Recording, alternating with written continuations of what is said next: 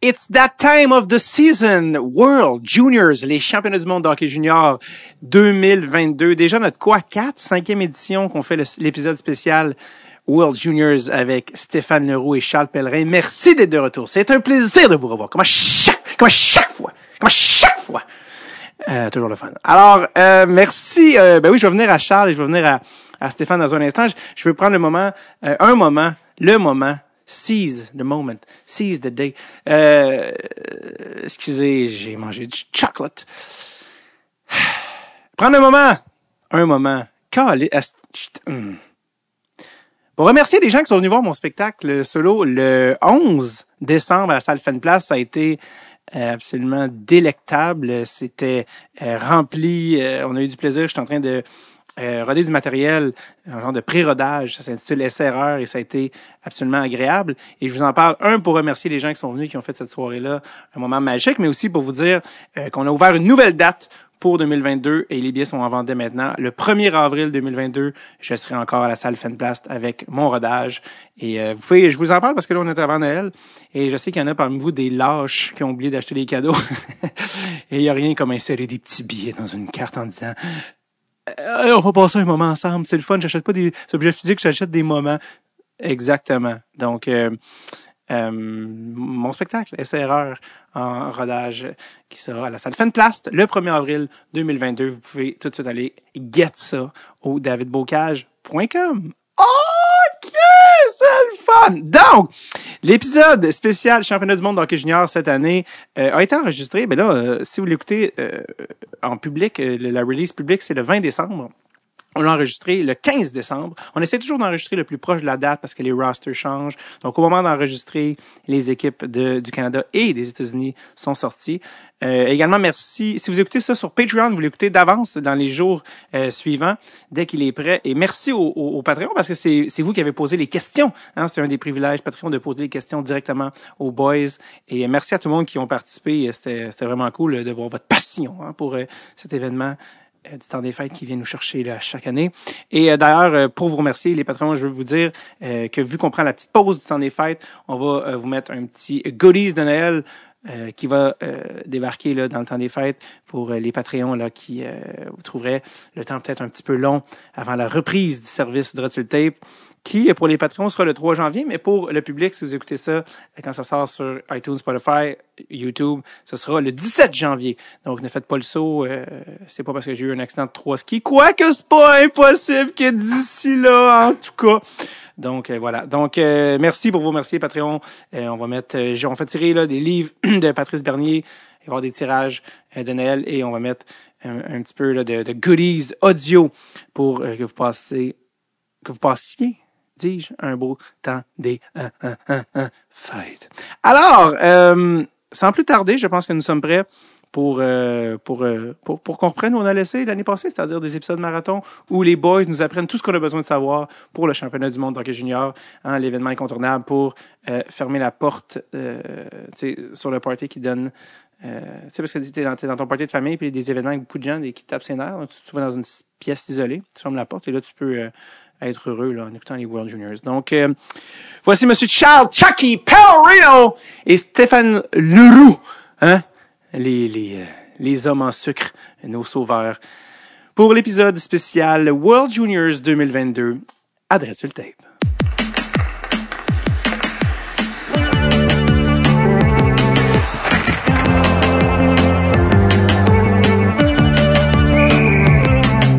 Le tape. Avec David Bocage. On ne change pas une tradition annuelle gagnante et nous récidivons cette année avec euh, nos les, euh, les, les oursons craft dinner des World Juniors. J'ai nommé Charles Pellerin, Chucky Pellerino et Stéphane Leroux. Stéphane, comment vas-tu? Ben, ça va bien. Je suis stationné, là. Ça Ben va ouais, bien. c'est ça, ouais, j'allais dire. Les, les gens pensent, comprennent pas le mérite parce que cette année, le podcast est enregistré dans un appartement de Côte-des-Neiges et euh, ça demande beaucoup d'efforts à beaucoup de gens. Et, euh, ouais, effectivement. La motivation était là, là, parce que sinon, je serais reparti. là. Je suis passé très doucement devant la voiture de Steph. puis Je, je le sentais dans ses, euh, On est, dans ses allers-retours que on est à deux dos du bloc d'un Bon, ben fuck it. tu sais quoi? Charles va encore me parler de ses hosties de chèques. J'avais Non, dit- non, non. J'avais dit que je vais le faire en zoom aussi. ça. Ah, ben écoute, euh, si c'est... On, on- on va essayer de rester contenu à chaque année. On se dit, bon, là, on tombe pas dans la quatrième ligne des checks. Les Autrichiens. Finalement, ça commence par comment ça va, Steph? Et c'est parti après ça. Ouais, c'est ça. Euh, et bon, bref. Mais comment vas-tu, Stéphane? Ben ça va bien, c'est Oui. une grosse période. Écoute, juste le fait de retourner sur place cette année, tu sais, l'an passé à la même date, euh, on- moi je suis pas allé, j'ai manqué le championnat du monde sur place l'an passé pour la première fois en 23 ans. Alors c'était complètement différent. La bonne nouvelle, c'est qu'il y a quand même eu un tournoi. On a quand même eu un excellent tournoi. Ça s'est mal terminé pour la médaille d'or, mais il reste que de retrouver la foule. J'arrive là au moment où on enregistre, j'arrive du euh, du camp de sélection à Calgary, tu sais, de, d'être pouvoir faire des entrevues avec les joueurs. Oui, on s'est fait rentrer deux trois Q-tips dans le nez là, pour être sûr que pour être sûr qu'on n'était pas positif là, tu sais, mais au moins on pouvait côtoyer les joueurs, parler, apprendre à les connaître. Tu sais, l'an passé, faut être honnête là, euh, les entrevues Zoom pour les médias, c'est pas facile. C'est pas toi qui décides qui vient en entrevue. T'es limité à une question, des fois deux. Tu sais, je prends juste, là, euh, il y a deux jours, j'étais à Calgary, puis je pouvais passer 10, 15 minutes avec Connor Bedard, avec Shane Wright. Tu sais, fait que si veux, veux pas, ça te donne un peu d'inside, un peu. Ça donne un peu de... Tu sais, au-delà d'un numéro sur la patinoire, puis ses statistiques sur Hockey DB, tu sais, t'es capable de jaser un petit peu plus avec les gars. T'as une proximité qu'on n'avait pas l'an passé, puis ça, ça m'a manqué, je l'avoue. Que- quelles ont été tes impressions de précisément Shane Wright et Connor Bedard? Ben, c'est. Bedard, il est plus. euh, je vais mettre entre guillemets, il est plus jeune, il est Ben plus ouais. flow un peu, si on veut. Il a 16 ans, là. Mais je veux dire, c'est un gars qui est extraordinaire, là, en termes de, de talent. Euh, samedi, dans le premier match préparatoire, pour expliquer aux gens, là, il y avait 21 attaquants sur la liste au camp. On savait qu'on en gardait euh, 14, qu'il y en a 7 qui devaient partir. Puis là, on les a mis, les 12 sur la glace, et on dit, vous 12, là, il y en a, on en garde 5, on en coupe 7. Puis Bédard faisait partie de ce groupe-là. Fait que c'est sûr que pour la première, peut-être pas pour la première fois de sa vie, mais pour une des rares fois, il y avait quelque chose à prouver. Tu sais, il était pas comme lock-in. Tu sais, les autres, t'es à 100 en haut, là. Shane Wright, t'es à 100 en haut, euh, euh, tu sais, Maverick Bourque, t'es à 100 en haut. Les autres étaient assurés de leur job. Écoute, ça a pris une minute trente, puis il a passé un tir des poignets au-dessus de l'épaule du gardien, il a cherché encore. Tu sais, ça a pris une minute et demie, puis on s'est tout regardé, puis on s'est dit, OK, il va être, il va la faire, l'équipe. Tu sais, Wright, il l'a pas fait l'an passé à 16 ans, puis Bedard, il l'a fait. Dans le cas de Shane Wright, je trouve qu'il est plus, euh, ben, il est un an plus vieux, il est un petit peu plus mature.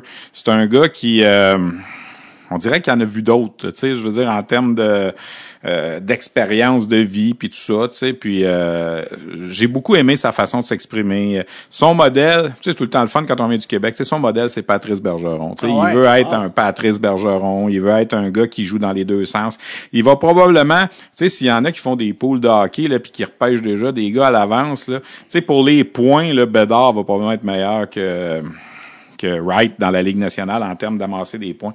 Mais pour jouer la game complète, probablement que Wright va être meilleur. Tu sais, Bédard avec le avec la rondelle, il est extraordinaire. Sans la rondelle, des fois, il a l'air un peu d'un chevreuil là, qui sait pas où s'en aller. Puis c'est normal, il y a 16 ans. Tu sais, je veux dire. Puis euh, euh, tu, tu vois qu'il y a des choses à apprendre. Puis l'autre chose que j'ai remarqué en fin de semaine, puis je sais que ça a été adressé avec Hockey Canada, puis ça va, ça va, ça arrivera pas dans le tournoi, mais il va falloir qu'il comprenne Bédard qui est pas avec les pattes de Regina. Il peut pas rester une minute 40 à Atlas, là. Tu sais, je veux dire, il, il avait tendance à étirer ses présences. Tu sais, à Regina, même quand il est rendu à une minute 20 à Atlas puis qu'il est essoufflé, il est probablement meilleur que la plupart de ses coéquipiers, mais pas là.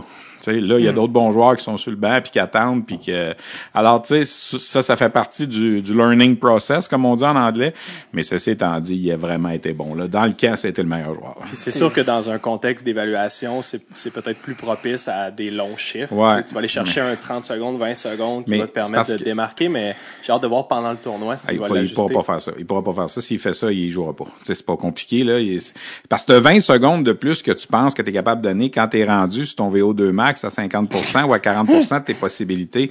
T'es pas meilleur que le gars qui est avec toi, que, que Logan Stankoven qui est à 100% à côté, même si Bedard a plus de talent que lui, Ouais. tu sais. Puis l'autre affaire, tu sais, puis ça va être vrai au niveau professionnel aussi, tu sais, je veux dire, quand tu tires tes chiffres comme ça tout le temps, là, il y a un coéquipier qui va t'arracher la tête au banc, là, qui attend pour embarquer, puis que lui aussi, il veut se faire, euh, il veut faire ses preuves, puis tout ça, tu sais. Euh, je fais une parenthèse, là, puis on s'en va pas là pantoute, mais tu sais, Connor Garland, là, à Moncton, là, il restait deux minutes et demie, ça a de l'as. Puis le coach le sifflait pour la ramener, puis il regardait pas le coach, puis il continuait, tu sais. Ben, Il y a quelqu'un qui m'avait dit, dans la Ligue américaine, week-end, il va se faire tuer, là. Il y a un coéquipier qui va l'arriver, puis, ouais, puis tu sais, aujourd'hui, Connor Garland joue dans la Ligue nationale, puis il fait pas des chiffres d'une minute quarante. Mais à ce moment-là, c'était ça. Tu sais, ils ont un peu cette mentalité-là. Je vais m'en occuper, Ouais. Bédard, c'est ça. Je vais m'en occuper, mais tu sais, il faut pas qu'il fasse ça. Mais sinon, là, c'est un joueur extraordinaire. C'est une ligne mince parce que c'est l'arrogance qui fait qu'un gars de la taille de Ga- Garland est dans NHL, mais en même temps dépasse-la pas à. C'était, moi, je te dirais, là, si j'écris un livre un jour, là, si je fais un top 10 des plus détestables que j'ai vu passer en entrevue, là, Connor Garland, Oh, wow! il va avoir une place dans le top 3, là, tu sais. là. Ben, anecdote, là, on, est- Ouais. on, on s'en va, je sais pas où qu'on s'en va, là, c'est parti pour un bout, là, mais, ça, un podcast. on est dans, on est Sur dans un bashing finale. de deux heures et demie à On propos est- de Connor On Garland. est, on, est- on est en finale, euh, Rouen Aranda contre Moncton ou en demi-finale. Puis, tu sais, on veut avoir Garland en entrevue. Tu sais, c'est le meilleur joueur de la Ligue. Ça fait deux ans de suite qu'il gagne le championnat des compteurs de la Ligue. Il n'y a pas beaucoup de joueurs qui ont fait ça au Québec, gagner deux ans de suite, tu sais. Puis, il s'en vient devant nous autres en entrevue. Puis, tu sais, ça, il tente pas. là. Puis, puis, tu sais, c'est pas un gros scrum comme dans la Ligue nationale, mais mettons, il y a trois caméras, tu sais, TVA, nous autres, euh, la, la télé locale en Abitibi, puis deux, trois radios, puis deux, trois écrits. On est 7-8 alentour. Puis là, il arrive, c'est pas commentaire ça game. Puis là, il nous regarde. Yes. No. oh, maybe. Euh, no. Yes. Puis là, à un certain moment, moi qui est comme le vétéran de la gang, je dis euh, en anglais, tu sais, je vais dire en français, mais je dis, tu sais, Connor, si ça te tente pas, là, tu peux t'en retourner dans la chambre. Il a crissé son camp. Puis là, il, se trouvait drôle, il a vu son partner s'en venir, il a fait un high five à son partner, voulant dire, tiens, je suis allé les faire chier, puis je parlais avec Darren Rumble, qui était l'entraîneur de Moncton. Son problème à Darren, c'est qu'il savait tout ça, mais c'est son meilleur joueur. Ouais. Tu sais, je veux dire, c'est le meilleur compteur de la ligue. Fait qu'il fait, je fais quoi? Je l'assis sur le banc, puis tout ça. Puis tu sais, même les trainers des Wildcats l'aimaient pas. Tu sais, c'était pas un personnage. Ouais. Puis je finis la parenthèse là-dessus. Quand on a fait le top 50 des 50 meilleurs joueurs de l'histoire de la Ligue junior majeure du Québec, Là, il y avait des affaires qu'on se disait, on peut pas passer à côté de lui parce que. On peut pas passer à côté de lui parce que. Tu sais, Zach Foucarlé, on pouvait pas passer à côté de lui parce que c'est le goaler qui a gagné le plus de games dans l'histoire de la LHJMQ. Il a gagné la Coupe Memorial de la médaille d'or. Moi, dans ma tête à moi, il fallait qu'il soit dans le top 50, même s'il jouera peut-être pas une carrière dans la Ligue nationale. Tu on faisait le top 50 pour ce qu'il avait fait dans le junior. Puis là, on disait, lui, on peut pas passer à côté parce qu'il a gagné deux championnats des compteurs. Là, j'ai levé ma main, j'ai dit, Garland, s'il est là, moi, je. C'est, euh, je suis pas dans, je vote pas pour lui, c'est sûr, tu sais, parce que c'était un beau gars qui ramassait des points, mais tu sais, l'eau il trichait, ça a de l'as tout le temps, tu sais, puis c'est vrai, écoute, tu sais, euh, Guy Rouleau qui a gagné deux championnats des compteurs de suite, Jean-François Sauvé qui a gagné deux, euh, que autres sont dans le top 50, Garland il l'est pas. Fait que- Guy- Guy Rouleau, le, le, le même Guy Rouleau qui a joué Ouais. avec les Roadrunners de Montréal? Ouais, ouais. Dans la, la Ligue Ouais. de High Roller. Euh, moi puis euh, ben, Charles Pellerin et moi, on est allés à Vancouver cet automne voir euh, Jay qui animait au D. Puis euh, on a eu la chance d'assister à une game des Canucks un samedi soir Ouais. euh, contre les Oilers, contre Donc, t'as vu McDavid. jouer Connor Garland? Exact. Et on a joué contre Garland. Et euh, c'est avant qu'il change d'entraîneur, là, avant que. Bruce Boudreau, et ça allait très mal à, à Vancouver. Il y avait, Ouais. il y a, et Tra- tous Travis les- Green qui était Travis. Green, puis le, le GM était là à ce moment-là. Puis ça avait été une très, très mauvaise partie des Canucks. Et on est sorti de la patinoire, moi et Charles, puis on s'est regardé. Et là, on avait la même conclusion. Il y avait un joueur qui dominait chez les Canucks. C'était Connor Garland. Ah non, non, mais j'enlève pas son talent. Ben non, je sais, Dan- Danny Flynn, qui a coaché à Moncton, me disait qu'il allait faire du dépistage dans la région de Boston, puis il jouait sur la même équipe que Jack Eichel, puis il était meilleur que Jack Eichel à 13-14 ans. Tu sais, ils viennent de la même place. Là. Hmm. pas peu dire. Mais c'est ça, c'est tout ce qui vient avec. Mais il s'est rendu, moi je questionnais à certains moments, Steve Sullivan était le gars de développement des Coyotes de l'Arizona, puis il venait le voir jouer quand il jouait junior majeur, tu sais, puis il se branlait la tête, je le vois encore dans les estrades, tu sais, elle se branle la tête. Puis ils l'ont adressé, tu sais, puis je pense qu'il n'a pas eu le choix. Puis, tu sais, le kid est intelligent aussi. Là, à un certain moment, il a dû se dire, tu sais, si je veux y aller, si je veux passer, il va falloir que je change certaines choses. tu sais. Ouais. Mais chapeau à lui, là, mais il fait pas partie des 50 Il était, il était 51e. Euh, heureusement, la bonne nouvelle, c'est que contrairement à probablement les Olympiques, au moins, on a eu les championnats du monde l'année passée, Ouais. junior, et on va les revoir cette Ouais, année. avec des partisans, c'est ça. Avec qui est- des partisans cette année. Ouais, Ouais, parce que veut, pas l'an passé. C'est pour ça qu'on va à Edmonton deux ans de suite. C'est que l'an passé, il avait tout vendu les billets. Puis là, ben, il voulait pas rembourser tout le monde, tu sais, je veux dire. Fait que là, il y a eu une entente entre Hockey Canada et la Fédération internationale. On va vous en faire un championnat du monde dans une bulle avec pas de spectateurs, mais on veut avoir le tournoi l'an prochain. Parce que cette année, normalement, on aurait dû être en Suède. Ouais. Puis là, ils ont, demandé à la Suède de reculer à 2024, d'inverser avec le Canada 2022 pour qu'on puisse donner le- au- à Edmonton la chance de les billets qui ont été vendus. Parce que la plupart des gens, écoute, je pense que c'est 96% des gens qui avaient acheté des billets l'an passé, ils ont gardé pour cette année. Tu sais, ils n'ont pas eu une vente de billets à faire, c'était déjà vendu depuis 18 mois. Fait que ça aurait été plate pour Hockey Canada de rembourser tout ce monde-là, puis là, de dire en 2024, on va revendre des billets. Fait que c'est la raison pour laquelle Canada deux ans de suite, Edmonton deux ans de suite. Est-ce qu'il y a des games à Red Deer ou pas du Oui, tout? cette année, il y a des games à. Red Deer. L'an passé, il n'y en a pas eu. C'est pour ça qu'on a commencé le tournoi le 25 l'an passé, parce qu'il y avait juste un arena. Hmm. Fait qu'on devait rentrer les 20 matchs préliminaires. Ça se rentrait pas en six jours. Il a fallu avoir une septième journée de la phase préliminaire. Mais cette année, ça redevient le format normal. 10 équipes à Vancouver, à, pas à Vancouver, à Edmonton, puis 10 équipes à Red Deer. Puis honnêtement, le groupe à Red Deer est meilleur. Ah. On va se le dire, là, les Russes sont là, les Suédois sont là, les Américains sont là. Fait que, je la, le- la Suisse est là aussi. C'est que je pense que ça va être meilleur, la préliminaire à Red Deer, parce que dans le groupe du Canada, il y a la Finlande. Il y a les Tchèques à mon chum à côté ici, là. puis, euh, tu sais, on a l'Autriche puis la Slovaquie, tu sais. Fait que veut, veut pas. Il y a un match qu'on va attendre, c'est Canada-Finlande le 31 décembre qui va décider qui finit premier. Puis ça va être important, comme on le dit à chaque Ouais. année, parce que quand tu finis premier, tu attrapes le quatrième, l'autre bord en quart de finale. Fait que si on suppose que Russie, Cana- euh, Russie, États-Unis, Suède vont finir 1, 2, 3, je sais pas dans quel ordre, mais celui qui va finir un va avoir l'avantage d'éviter ces trois pays-là Hmm. le 2 janvier dans le fameux match sans lendemain de quart de finale que tu peux pas perdre, parce que quand tu le perds, ben, tu finis cinquième puis tu n'as plus de médaille. Exact. Que- Mais si on, euh, parce qu'avec ce qui se passe en ce moment dans la Ligue nationale, avec les cas qui se multiplient, bon là les Olympiques sont en- remis en cause, euh, avec les tests, ça, ils veulent resserrer les mesures. Est-ce que tu as peur qu'ils Ben, changent d'idée pour les Je spectateurs? pense pas qu'ils vont changer d'idée pour les spectateurs. Euh, Il y a des choses. C'est drôle parce que juste avant de venir vous rencontrer, là, on peut-tu dire la date qu'on est? Ouais, ouais, ouais, On est le 15 décembre. Ouais. Juste avant de venir vous rencontrer, je participais à une réunion Zoom à- avec les gens du réseau TSN, pour tous ceux qui voyagent à Edmonton, puis on va se faire tester. On nous a dit qu'on va recevoir des courriels à un certain moment, on va faire tester euh, plus qu'une fois. Puis, tu sais, ils nous ont dit, euh, on vous dit pas de pas emmener votre famille, mais considérez que si vous emmenez votre famille, vous ajoutez au risque parce que votre famille, elle, va aller se promener au West Edmonton Mall dans la journée probablement, tu sais, pendant que vous autres allez travailler. Puis le soir, ils vont venir dans votre chambre, ils vont peut-être avoir été euh, infectés par quelqu'un d'autre. Parce que le championnat du monde junior, là, il y a comme 13 équipes pour les dirigeants. Tu as les 10 pays. Le 11e, euh, c'est les arbitres. La 11e équipe, c'est les arbitres. La 12e, c'est la Fédération internationale. Puis la 13e, c'est nous autres. TSN, RDS, là, le, le- Mm. Le. TV broadcast. Ouais. Pas les médias en général. L'équipe télé, de, parce qu'on est plus proche des joueurs. Tu sais, le, le média euh, du Journal de Montréal, mettons, ça va être en Zoom, les entrevues après match. Mais nous, RDS, TSN, on va avoir accès aux joueurs en bas. Fait qu'on est un peu dans le protocole plus serré les passes de, de couleurs différentes, ça va être faire attention. Tu un caméraman qui a pas d'affaire à aller passer proche du vestiaire, il aura pas le droit de passer là. Alors qu'en temps normal, les gars ont l'accréditation puis on va partout. Ouais. Fait qu'on s'est fait dire, tu sais, vos familles, on vous dit pas de pas les amener. Le bar en fin de soirée, on vous dit pas de pas y aller, mais on vous le recommande pas. Tu sais, c'est, ils nous disent pas de rester enfermés dans notre chambre. C'est pas une bulle comme l'an passé. Pat Friolet l'année passée, il est allé puis c'était sa chambre, l'aréna, l'aréna, sa chambre, sa chambre, l'aréna.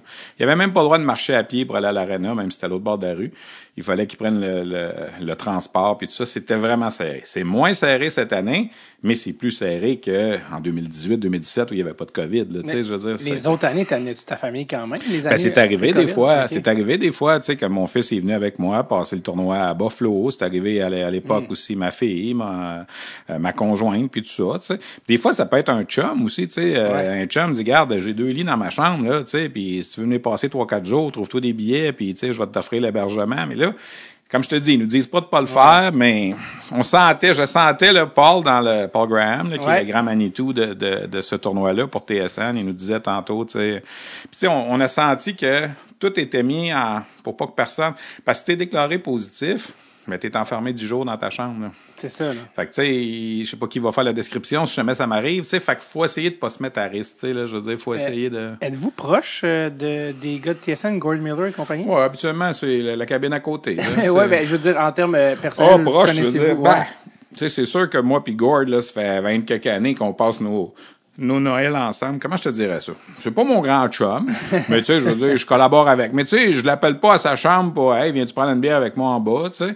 Mais on se rencontre au déjeuner le matin. Tu sais, on a des soupers où on est tous ensemble. Tu sais, quand il y a deux matchs de hockey, là, pour que les gens comprennent, on va dire qu'il y a un match à une heure puis un match à cinq heures. Le premier match à une heure finit à trois heures et demie. Euh, tu sais, on a 45 minutes pour prendre une petite bouffe pour retourner en haut. Tu sais, fait que TSN nous organise un tu sais, un catering qu'on appelle, Ouais, là, tu sais, ben, puis on va tous manger là, tu sais, on ramasse notre plat, puis souvent on va s'asseoir en même table, on parle du match, mais tu sais, pour répondre à la question, là, c'est pas mon grand chum, mais c'est un bon collègue de travail, puis c'est correct, mais ils font leurs affaires de leur côté, lui puis Ray Ferraro, puis moi je fais les affaires de mon côté aussi, puis euh, La grande famille belle. oui, c'est ça, c'est ça. Non, mais tu sais, il y a un respect. Là, je Ben veux oui. dire, écoute, Gord, là, chaque année, là, le 25 décembre, on a un souper de, de gang avant que ça commence, où ils remettent à tout le monde des certificats euh, qu'on met dans un cadre chez nous. Tout ce qu'on a à faire, on ouvre le cadre, on prend le vieux carton, on le jette, puis on met le nouveau qui nous donne avec le nombre d'années qu'on a fait sur place. Fait que moi, cette année, là, ça va être mon 24e sur place. Fait que mon petit carton 24 avec les logos des tournois dessus. Gord Miller est le meneur, je pense qu'il est rendu à 29. Tu sais, c'est lui qui en a le plus. Euh, Il y a le producteur est à 27, je pense, puis il y a deux caméramans de, de Calgary puis Regina qui c'est leur 25, 26, il y en a un de plus que moi là, je pense. Wow. Les autres, ben ça, il y en a que ça fait 10, ça fait 5, ça fait 15, tu sais. Alors, tu sais, veut, veut pas, j'ai passé plus de Noël avec lui là dans les 20 quelques dernières années qu'avec mes enfants, là, tu sais, c'est bien sûr, tu sais. Mais on va s'envoyer un courriel de temps en temps pour une info. Tu sais, si euh, il reçoit une info, quelque chose, il me la partage. Moi, ça arrive aussi, tu sais, mais ça s'arrête pas mal. là. comprends. Vous vous échangez pas un bon Noël. Non, euh, ben on a un échange de cadeaux euh, des fois. Non, non, mais on a un échange de cadeaux dans ce, ce fameux souper-là. Là. C'est, c'est bon d'ailleurs, ils n'ont pas parlé de ça c'était dans, dans le meeting. Mais habituellement, il faut amener un cadeau là, à 10-15 dollars qu'on emballe, on met pas de nom dessus. Ouais. Puis là, il y a un tirage, puis tu vas chercher une boîte au hasard. Fait que tu peux te retrouver avec euh, deux tasses de café Ouais. ou un chandail de TSN ou une tuque euh, je sais pas quoi. tu sais. Puis toi, tu donnes un cadeau à tu sais pas qui, puis euh, tu reçois un cadeau de tu sais pas qui non plus. Tout le monde s'échange de la merch de TSN. Ce qui est drôle, c'est que tu peux aller voler le cadeau d'un autre aussi. Ah Quand ton oui, nom est oui. pigé, tu sais, au lieu d'aller chercher un cadeau sur la table, l'autre à côté, il a ouvert son cadeau, puis il y avait une bouteille de rhum, mettons, dedans, tu sais. Fait que tu vas y voler sa bouteille de rhum, tu sais. Une fois que tu l'as volé une fois, tu peux plus te faire voler, tu sais. Fait que, euh, c'est- il y en a qui ouvrent leur cadeau, puis ils se cachent en dessous de la table pour pas que... Ça serait possible de le filmer puis de le mettre en pré-match cette année? C'est ça m'intéresse. un peu à l'interne, là, ça, mais je vous donne, je vous donne, je vous donne l'inside un peu. J'aime bien ça. Ouais, je vous donne l'inside. On a parlé du, du euh, protocole COVID pour, euh, pour vous, mais euh, pour les joueurs, écoute, déjà une nouvelle qui est tombée, euh, l'homme au nom de au nom que personne ne sait comment prononcer, là, Ratou? Ratou. Ouais. Comment tu prononces son prénom? Atou? Ati. Atou? Ati, Ratou, Atou, Ratou, Atou, quoi. Sait de qui qu'on parle, là. Attire à tout. Atiratou, qui Ouais. euh, le le Finlandais, là, qui a été repêché par les Islanders, euh, est déjà exclu du tournoi. Ouais, même chose pour euh, Bordelot, des États-Unis aussi. Ah ouais, encore? Ben oui, Ouais, mais, avec, deuxième euh, année. mais lui, ouais, mais lui l'an passé, c'était pas lui, c'était son, c'était son coloc qui avait eu en plus un faux positif. Ouais. Mais comme il avait eu un positif, il avait pas pu prendre l'avion, donc il a raté. C'est ironique parce qu'il y a à peu près euh, une semaine, mercredi passé, en tout cas le 8 décembre, là, pour ceux qui écoutent, je faisais un match à la place Belle du Rocket de Laval, puis Sébastien Bordelot est passé. Ça faisait longtemps que je l'avais pas vu, là, il était là pour le match. Puis euh, j'ai dit, Hey, j'espère que ça va bien aller pour ton gars cette année. Il dit, ah ouais, il dit, Écoute, ça peut pas être pire qu'à l'an passé. Finalement, oui. Finalement, il ira pas. Non, c'est, c'est triste parce que ça fait deux Vraiment. ans. Je sais pas si l'an passé, il aurait vraiment fait l'équipe parce qu'il avait 18 ans puis il y avait de la compétition, tu sais, avec la gang des Américains l'an Je pense passé. que oui. Tu sais, il aurait probablement passé pareil, peut-être sur un quatrième trio, quelque chose comme ça, mais cette année, on le voyait plus haut, là, dans Ah oui. le depth chart des Américains. Puis, euh, C'est l'Université du Michigan qui va être très Ouais. contente. euh, qui est très bien représenté. malgré qu'on joue pas beaucoup de matchs à l'université dans le temps des fêtes, Non, là, ça. fait que- Ouais. Euh, Sébastien qui est venu au podcast dans les premières euh, saisons. Ouais. Puis euh, tu parlais de Laval, puis je me dis, faut pas que j'oublie de parler à, à Stéphane. Euh, une photo qui est tombée virale euh, sur Internet, toi avec ton superbe chapeau de cowboy. Euh. Mais ça, c'est, ça, c'est parce que, tu sais, c'est toujours le bon vieux principe. Si je le fais pas, ça va être pire que si, si je le fais, tu sais. Parce que là, les autres, c'était la soirée western, là, la visite des Stars du Texas, Ah, fait voilà. avaient fait un- une thématique, euh, justement, ben, c'est ce match-là. Je pense que j'ai Ouais. vu Sébastien, là, puis là, ils nous ont dit, ben, là, faut faire l'intro avec le chapeau, là. J'ai dit, c'est-tu vraiment nécessaire, tu sais? Puis Là, d'habitude, on a un casque d'écoute, là, le chapeau tiendra pas. Jasmin, d'ailleurs, il s'en est débarrassé comme ça, parce qu'au premier entraque, comme c'est plus bruyant dans l'aréna, ils font leur, euh, leur intervention, leur chronique avec le casque d'écoute. Fait que là, le chapeau tenait pas. Mhm. Ouais. Mais au début de match, il y a moins de bruit un peu, fait qu'ils nous le font faire sans casque d'écoute. Fait que ouais, je me suis retrouvé avec... euh, Mais je, je pense que les amateurs en veulent plus. Ouais. Moi, je m'attends à ce que le cha- le chapeau, chapeau me revienne pendant le même tournoi. pas dans la tête, parce qu'il était trop petit, tu sais. Puis moi, j'ai une grosse tête, là. Fait que- À Red Deer, me semble les matchs Ouais, à Red Deer. j'irai pas, j'irai pas à Red Deer probablement parce que on fait deux matchs par jour à Edmonton, tu sais. Alors Ah, c'est ouais. la c'est la partie, ben c'est la partie plate. Je vais pas me plaindre, mais les matchs à Red Deer, je vais être comme vous, je vais les regarder à la télé, tu sais. Là, Fait que pour expliquer aux gens à RDS, nous on va être sur place pour les matchs à Edmonton, mais les matchs de Red Deer vont être décrits en studio. Je vous donne un, ben là, je sais pas si quand ça va passer, ça va être sorti 20. comme nouvelle, mais 20 décembre. ce n'est pas Norman Flynn qui vient avec moi cette Hmm. année en Europe. Norman Flynn va demeurer ici euh, pour faire les matchs justement du groupe de Red Deer avec Michel Lacroix en studio. Et on a Normand, de raisons personnelles, familiales, a décidé de de faire euh, d'arrêter de, de voyager euh, dans le temps des fêtes. Alors on a un nouvel analyste. Ça va être Marc-André Dumont, l'ancien Ah. euh, directeur général des Eagles du Cap-Breton, qui a déjà fait un peu de télé avec nous, qui a fait deux trois matchs du Rocket de Laval sur le web depuis le début de la saison une bonne connaissance des joueurs, puis Mhm. pas plus tard qu'il y a trois ans, il était dans le personnel d'entraîneur de, de Team Canada comme entraîneur adjoint euh, à Vancouver, la fameuse année là où euh, ça a mal été pour Oui. euh, Maxime Comtois puis tout ça. Là. Ouais. Mais il était un des adjoints là, de, l'entraîneur-chef euh, Tim Hunter. Alors, il connaît le programme, il été des moins de 18 ans, tout ça. Alors, c'est lui qui va être avec nous. Il a peut-être moins l'expérience tu sais, du, de, de comment ça se passe à la télé, la vitesse, les reprises, puis tout ça, mais les connaissances hockey sont là, les connaissances du tournoi sont là. Puis il est capable de nous emmener un inside. tu sais, Il sait comment ça se passe à la fin d'un match, tu sais, quand on descend en bas, comment on décortique les choses. Alors, c'est lui qui va être là avec, euh, avec nous cette année. Puis, est-ce que Bruno Gervais a déjà été Bruno, il va, il vient pas sur place, mais il, il va être analyste en studio euh, pendant les entraques. Est-ce qu'il fait encore le- la Ligue américaine avec, Avec toi? moi, oui. OK, génial. Ouais. Bon, mais Je super. vois que tu regardes pas beaucoup de matchs du Rocket. Mais du Rocket, non, mais Charles est délégué. c'est Charles qui est délégué au...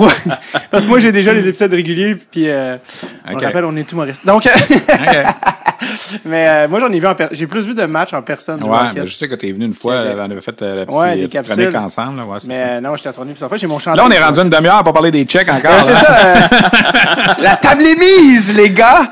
Ben oui, écoute, on commence avec, on va faire un survol évidemment, un survol annuel des équipes, les trucs à surveiller, euh, les joueurs à surveiller. On a parlé du Covid, tout ça. Et commençons avec, euh, tiens, les champions de l'année dernière qui ont euh, Cole Caulfield, qui était sur cette équipe-là d'ailleurs, Ouais.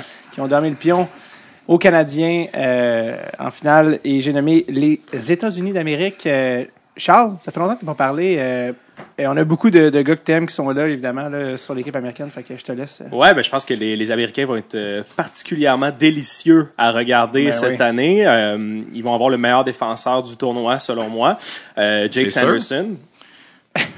Que tout de suite, moi, là. là. Owen Power, qu'est-ce que t'en penses? Moi, je l'adore, Owen Power, mais Ouais. je pense que Jake Sanderson est un peu plus arrivé à maturité qu'Owen Power. Euh, L'autre, il a joué avec les seniors au mois de mai. Là. Il a joué avec des gars de la Ligue nationale, puis il était un des meilleurs défenseurs. Écoute, moi, j'adore les deux. Fort bien, hein? J'adore les deux. C'est pour ça que je vous invite.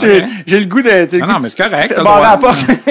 T'as le droit, mais moi, je pense qu'Owen Power va être meilleur. Mais vas-y, continue. Je te dis pas qu'il est pas bon, C'est notre premier pari du tournoi. Ah, c'est adore ça. Sanderson versus Power. Non, je pense que les deux vont être excellents, mais selon moi et euh, selon ce que je lis aussi de la, de la plupart des analystes euh, du côté américain à NCAA, Jake Sanderson est présentement le meilleur défenseur euh, du côté euh, américain. Ça, c'est pour moi. Je pense qu'il va être bien entouré avec le frère de Quinn, Oui. Luke, qui a autre. récemment signé un contrat avec American Eagle. On le salue. C'est vrai? Ouais. Wow. Ouais, officiellement euh, porte-parole pour euh, American Eagle. Euh, on va avoir la chance de voir évoluer Tice Milanic aussi, qui a Oui. fait le, le club cette année. Tice Milanic était euh, un des joueurs que j'aurais sélectionné à la place de Luke Tuck. Ça m'amène Mm. à mon prochain sujet. Luke Tuck euh, n'a pas fait l'équipe. Non. Il n'a même pas été invité. Non, exactement. Mais il était blessé. En début de saison, il a manqué des matchs, il n'a pas été euh, au sommet là, de tout ça. Puis je pense qu'il s'en attendait là, de pas être invité. Là. Puis en même temps, c'est pas parce que tu joues pas dans ce tournoi-là que t'as pas de carrière, comme on dit. Là, mais effectivement, c'est un espoir du Canadien qu'on pensait peut-être qu'il pourrait être là, puis Ouais. qui, qui est pas là. Ouais, puis l'année dernière aussi, en fait, euh, on a vu que les Américains ont favorisé des gars comme euh, Brett Berard ou euh, Landon Slager qui, Ouais. qui ont sensiblement des rôles euh, équivalents. Euh, donc j'ai hâte de voir pour euh, Luke Tuck et aussi euh, Scott Morrow que j'apprécie énormément du côté euh, des Américains qui vont avoir une chance. Moi, je je pense que le Canadien aurait peut-être dû sélectionner Scott Morrow à la place de Logan Mayhew. On aurait évité une Il énorme aurait pu prendre n'importe qui à la place de Logan Mayou. Là, je veux dire, Ça aussi, il faut dire que tu le pensais au moment du choix aussi. Ouais. là. Exact. Moi, moi j'avais j'avais deux défenseurs euh, dans la mire à ce moment-là. C'était Olin Zellweger et euh, Scott Morrow. Je pense que ça leur aurait répondu à un certain besoin, c'est-à-dire un, un défenseur de plus dans le depth chart Moi- des prospects des Canadiens. Moi, j'ai su que si euh, Nashville ne prend pas Zachary Lheureux euh, deux, deux choix avant, c'est lui le choix du Canadien en première ronde à, à la place de Logan Mayou. D'ailleurs, j'ai blagué avec Jean-Philippe Blaude, le dépisteur de Nashville au Québec, pour dire c'est toi qui as foutu le trouble, c'est toi qui as foutu, la- toi qui as foutu le bordel. Alors, euh, on peut pas le savoir, là, mais parenthèse, n'importe qui, là, en deuxième, troisième, cinquième round, ça aurait été mieux que Logan Mayou, là, pour t'éviter tout ce trouble-là, là, tu sais. Puis, euh, Ouais. tu sais, il va arriver quoi, là, en janvier? Quand on va revenir du championnat du monde, là, les, les Leroux de ce monde, puis les autres journalistes qui couvrent le hockey, là, on va tout checker, là, il s'en vient de jouer avec tes Knights, parce qu'en principe, il Ouais. était suspendu jusqu'en janvier. Ouais. Là, euh, on va arriver là, un en arrière de l'autre, ou deux, trois en même temps, puis tu vas y sacrer le micro, puis qu'est-ce que tu penses, tu sais? Ça va revenir encore, ça Ouais. va repartir encore, tu sais. C'est pas, euh, ça a pas été le, moi, en part de ça, à l'inside aussi, je pense que c'est là que ça a brisé un peu entre Jeff Molson puis euh, Marc Bergevin. Moi, je pense que Marc Bergevin avait dit à Jeff Molson, hey Jeff, ça va brasser un peu, là, tu sais, je veux dire, il y a eu ça, ça, ça, mais regarde, on va en parler deux, trois jours, puis on va passer à autre chose. Puis c'est pas tout à fait ça qui est arrivé. Et quelques mois plus tard, euh, tous ces gens-là ne sont plus en poste. Exact, exact. Lui, ni Timmins. Alors, ça va être facile pour Jeff Gorton et son prochain DG là, de dire, ben lui, on l'a pas repêché. Là, tu sais, on peut s'en Ouais. débarrasser, puis ça va devenir un choix perdu. Puis certains vont dire un de plus, un de moins. Hein, tu sais, un premier choix. là. Qui sont ces gens? Ouais, c'est ça. Fait que, euh, mais tu sais, c'est ça. Si ça avait été. Puis tu sais, l'autre chose que j'ai questionné là-dessus, puis je veux pas embarquer sur Logan Mayou, mais il était-tu si bon que ça au point que tu pouvais pas pas le repêcher? Je pense pas. Tu sais, je veux dire, là, peu importe ce qui est arrivé en Suède, c'était pas. Tu sais, c'est pas comme si c'est Shane Wright à qui ça arrive, là, tu sais, qui est identifié comme le numéro un. Puis là, t'es rendu au 29e pic, là, puis il est pas sorti encore à cause de cette histoire-là. Hey, tu dis là, là, on va peut-être tu sais, on va, ça va arrêter, on va le prendre, tu sais, mais c'était pas un Shane Wright, Logan Mayou, là, c'est pas un, tu sais, un blue chip hors de tout doute. C'est un bon joueur de hockey, tu sais, Ouais. mais c'était pas nécessaire, là, en tout cas. Fin de la. Ben, Ben, on- mon sentiment, c'était vraiment euh, que la sélection était directement reliée à la blessure de chez Weber. Selon Ouais. moi, euh, c'était peut-être le joueur qui cadrait le plus dans ce genre de profil-là. Mais, euh, mais bon. le sont- remplaçant de chez Weber, ça va être. Caden Gould. En effet, Qui exact. va probablement être le capitaine d'équipe Ben canadienne, là, tu sais, c'est, euh, écoute, Qui j'ai encore qui ont une mentalité similaire Ben, aussi. écoute, c'est pareil. Lundi, j'y parlais dans les entrevues que je vous disais tantôt, tu sais, puis euh, avant qu'on commence l'entrevue, tu sais, je jasais avec, puis je disais, tu me fais tellement penser à lui, tu sais, il y a une voix, parle bas, tu sais, ben, j'ai dit, euh, Mr. Cool, tu sais, ça pourrait être ton surnom, tu sais, puis il a souri, tu sais, je, sais pas si t'es nerveux en dedans, ah, il dit des fois, tu sais, mais il est, il est vraiment, vraiment smooth, cool, tu sais, puis je vous le dis, là, tu parles avec, t'as l'impression que tu parles avec un gars de 25 ans. Puis j'en ai fait des entrevues avec des gars de 19 ans dans ma vie, là. Je veux dire, je fais ça depuis 30 ans, là. Il y en a pas beaucoup dans cette range-là, tu sais, que tu peux dire, ils ont une maturité que t'as pas l'impression de parler avec un gars. Tu sais, il y a des fois, là, que tu parles avec des kids de 18, 19 ans, puis ils ont, ils ont 16, ils ont 17 ou ils ont 19, tu sais pas. Mais lui, t'as l'impression qu'il a 23, 24. Tu sais, je veux dire, il, il est rendu en herbe de maturité. Caden Goulet, là, je parle. Le Fait que, modèle, euh, Si t'as repêché Mayou pour remplacer Weber, c'était pas nécessaire. en tout cas. Caden Gooley, le, le modèle cheval de, l'Ouest canadien. Ah ouais. Et qui, euh, d'ailleurs, quand il jouait, euh, j'avais été avec Charles voir un, un match en pré-saison, je pense. Puis euh, quand il jouait pairé avec euh, David Savard, je trouvais que David Savard était bien content, je pense. d'avoir Ouais, c'était coulé le vétéran. Ah, ce on l'a vu, on l'a vu trois matchs avec Laval l'an passé aussi, là, avant que Ouais. la Ligue de l'Ouest reprenne. Ça, On a eu la chance de le voir jouer. Cette valeur, il a été blessé un petit peu, il aurait peut-être pu en jouer 7-8, là, mais c'est un, c'est un gars qui. S'il joue pas avec le Canadien en octobre prochain, il va être pas loin. là. Je vais être surpris. Con- euh, euh, continuons avec les Américains. On Oui. s'est on, on s'est éloigné parce qu'on c'est ce qu'on aime faire le plus. Ouais, Mais, exact. euh, Les, l'équipe les- les autres joueurs à surveiller, euh, Ouais. Matty Beniers, évidemment, le, le choix du Kraken de, de Seattle. Il y a un, un autre joueur, moi j'ai euh, écouté le camp cet été des Américains euh, pendant l'été. Un autre joueur qui, euh, qui m'a sauté euh, directement aux yeux, c'est Carter Mazer. Moi, je pense que c'est euh, une carte cachée pour euh, les Américains. Sinon, du côté des joueurs éligibles pour le repêchage, on a Logan Cooley, qui devrait Ouais. être un choix top 10 cet été, si c'est pas Top cinq, euh, hein. top 5. Oh. Euh, patineur émérite. J'ai vraiment hâte de le voir euh, avec une compétition un peu plus relevée.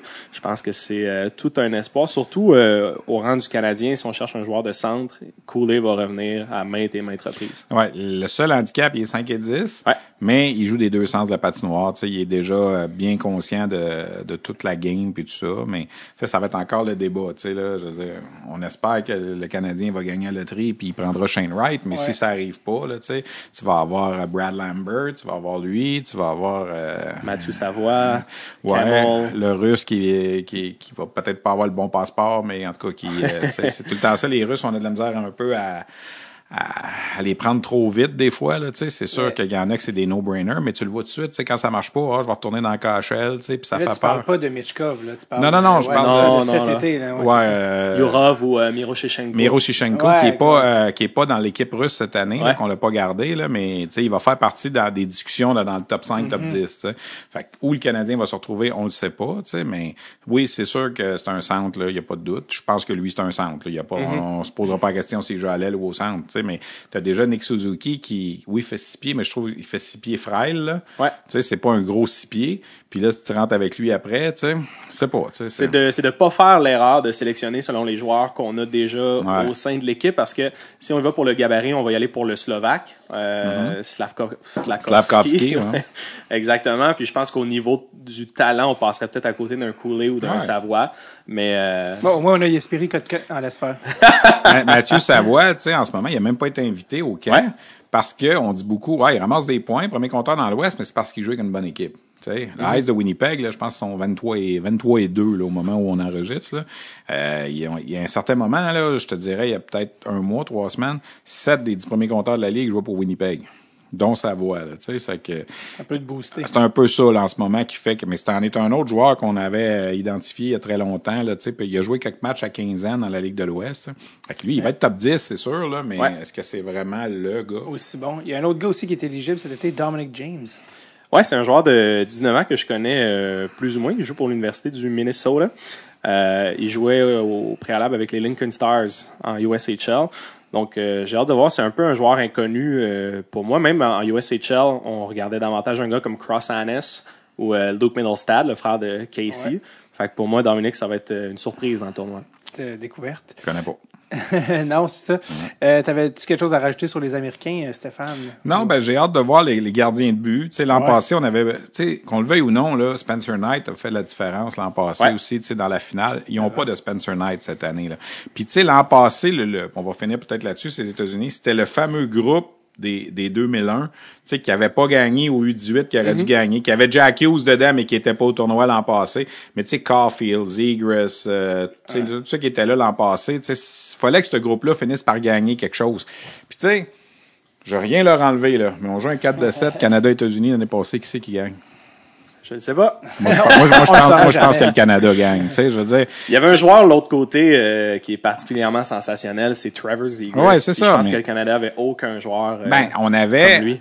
Non, mais on n'avait pas, tu sais, je veux dire, Cousins était quand même un bon joueur, puis quand on est arrivé en finale, les deux étaient année à au niveau des points accumulés, puis tout ça. Il, est- il y a une coche, là. On, on s'en rend compte avec Anaheim cette année. Mais tu sais, souvenez-vous au début, là. Ça a fini 2-0, ce game-là, là. Le Ouais. premier but, c'était une déviation de Turcotte en passant, là, qu'aucun gardien de la Ligue nationale aurait arrêté.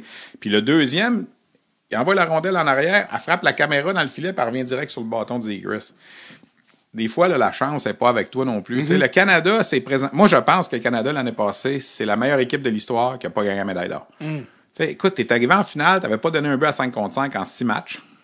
Tu avais fait un blanchissage en quart de finale, un blanchissage en demi-finale. Tu avais fait un blanchissage en match pré-compétition contre les Russes, puis tu avais un autre blanchissage. Tu avais trois blanchissages. Il avait donné quoi? 6 buts? Euh, 4 buts en 6 matchs. C'est extraordinaire. là. Tu finis le tournoi, tu as donné 6 buts en 7 games, puis tu pas médaille d'or. Mais c'est juste que cette journée-là, le 5 janvier 2021, ça roulait pas pour le Canada. Ils ont pogné un poteau à un certain moment. Tu sais, je veux dire, tout aurait pu... Tu regardes le match dans l'ensemble, ils ont dominé 50 minutes.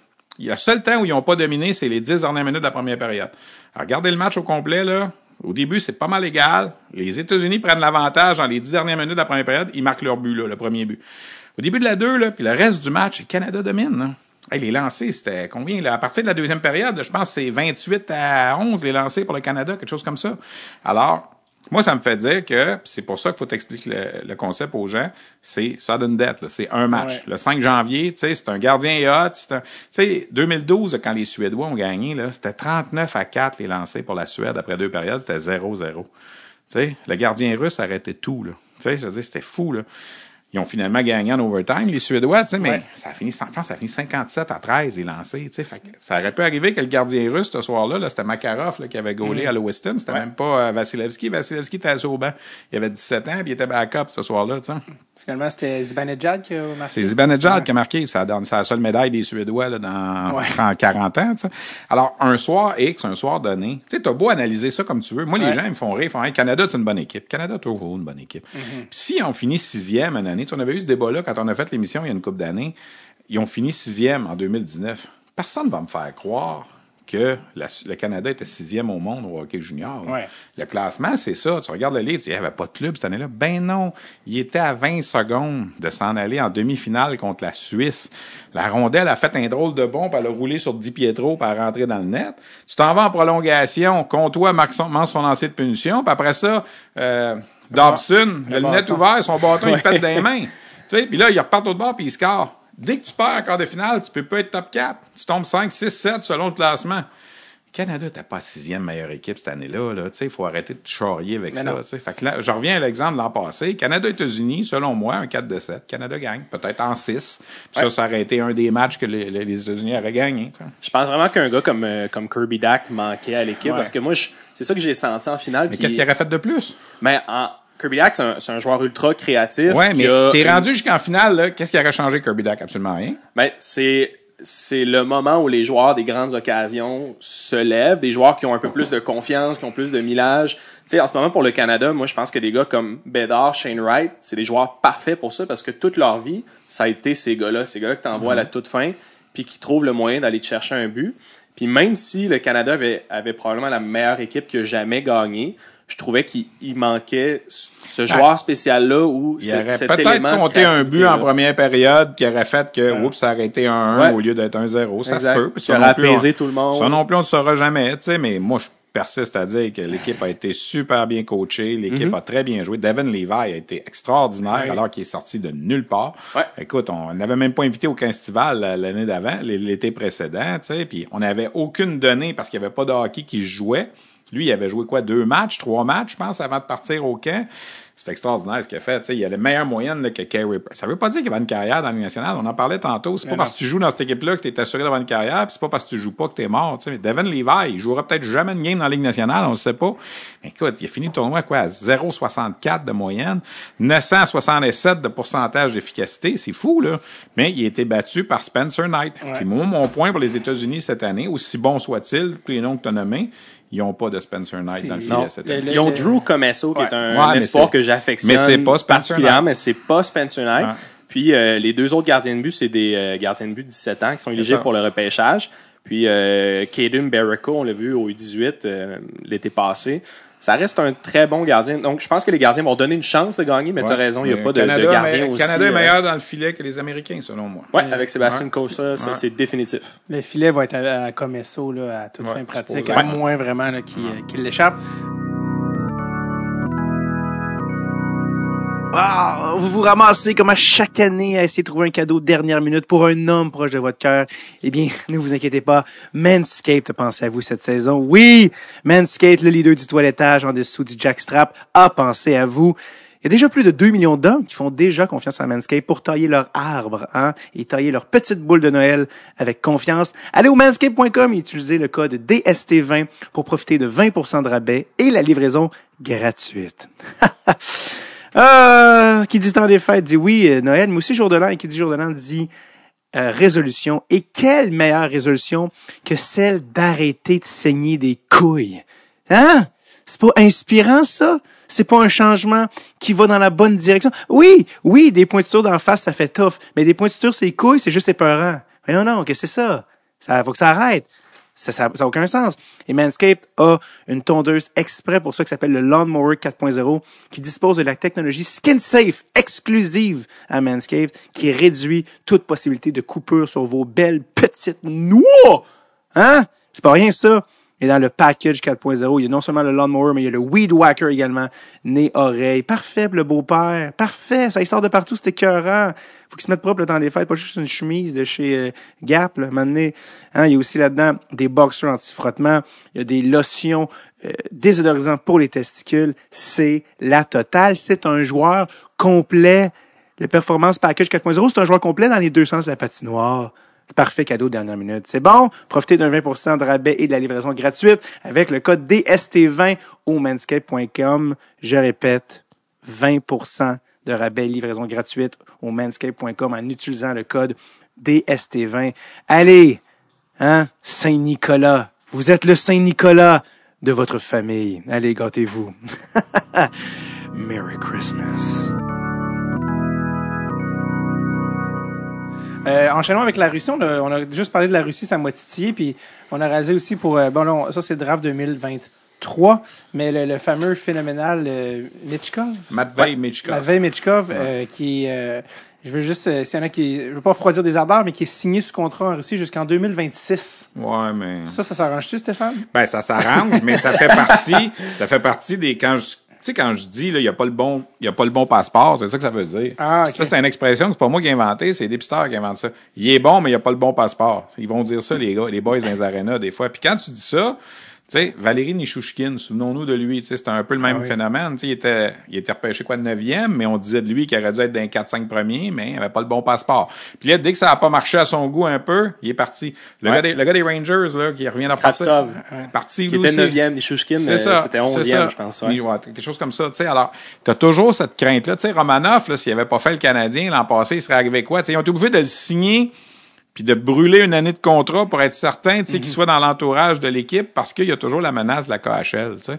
Ils l'ont jamais descendu à Laval non plus parce que Exact. tu veux t'assurer que Romanov soit heureux. Puis Mitchkov, ben, il est extraordinaire. là. Lui et Bédard vont être un et deux si tu tends le talent pour 2023. Qui sera un, qui sera deux, on verra. Mais moi, je doute que Bédard va sortir premier à cause de ça, c'est sûr, parce qu'il est canadien puis tout ça. Puis l'autre, ben là, il- mettons qu'il tombe dans une équipe que ça va pas son affaire pour X raison. Là, je sais pas, moi, il tombe à Columbus puis il aime pas ça ou de quoi de même. Mais tu sais, il va toujours avoir la menace de retourner l'autre bord. Tu sais, c'est moi, j'ai de la misère avec ça. Mais le gars est extraordinaire. Là. Lui, Ouais. contrairement à Bédard, par contre, pour expliquer aux gens, il a 17 ans. Ouais. C'est un 17 ans late. C'est pour ça qu'il est pas admissible cette année, parce que sa date d'anniversaire est entre le, le 15 septembre et le 31 décembre. Alors, il est obligé d'attendre un an de plus.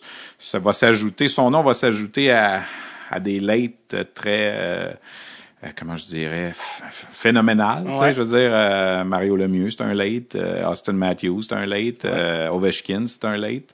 Alors, tu es obligé d'attendre un an de plus. C'est pour ça qu'Ovechkin était dans le même repêchage que Malkin, parce que sa fête, c'est le 17 septembre, je pense. Alors, Ouais. tu es obligé d'attendre un an de plus. Puis après ça, il y a eu le lockout. Fait qu'il est arrivé une autre année de plus dans Exact. NHL. Exact. Ce qui fait que Crosby n'a pas le Calder. Avec ça, avec une saison Puis- de 100 points.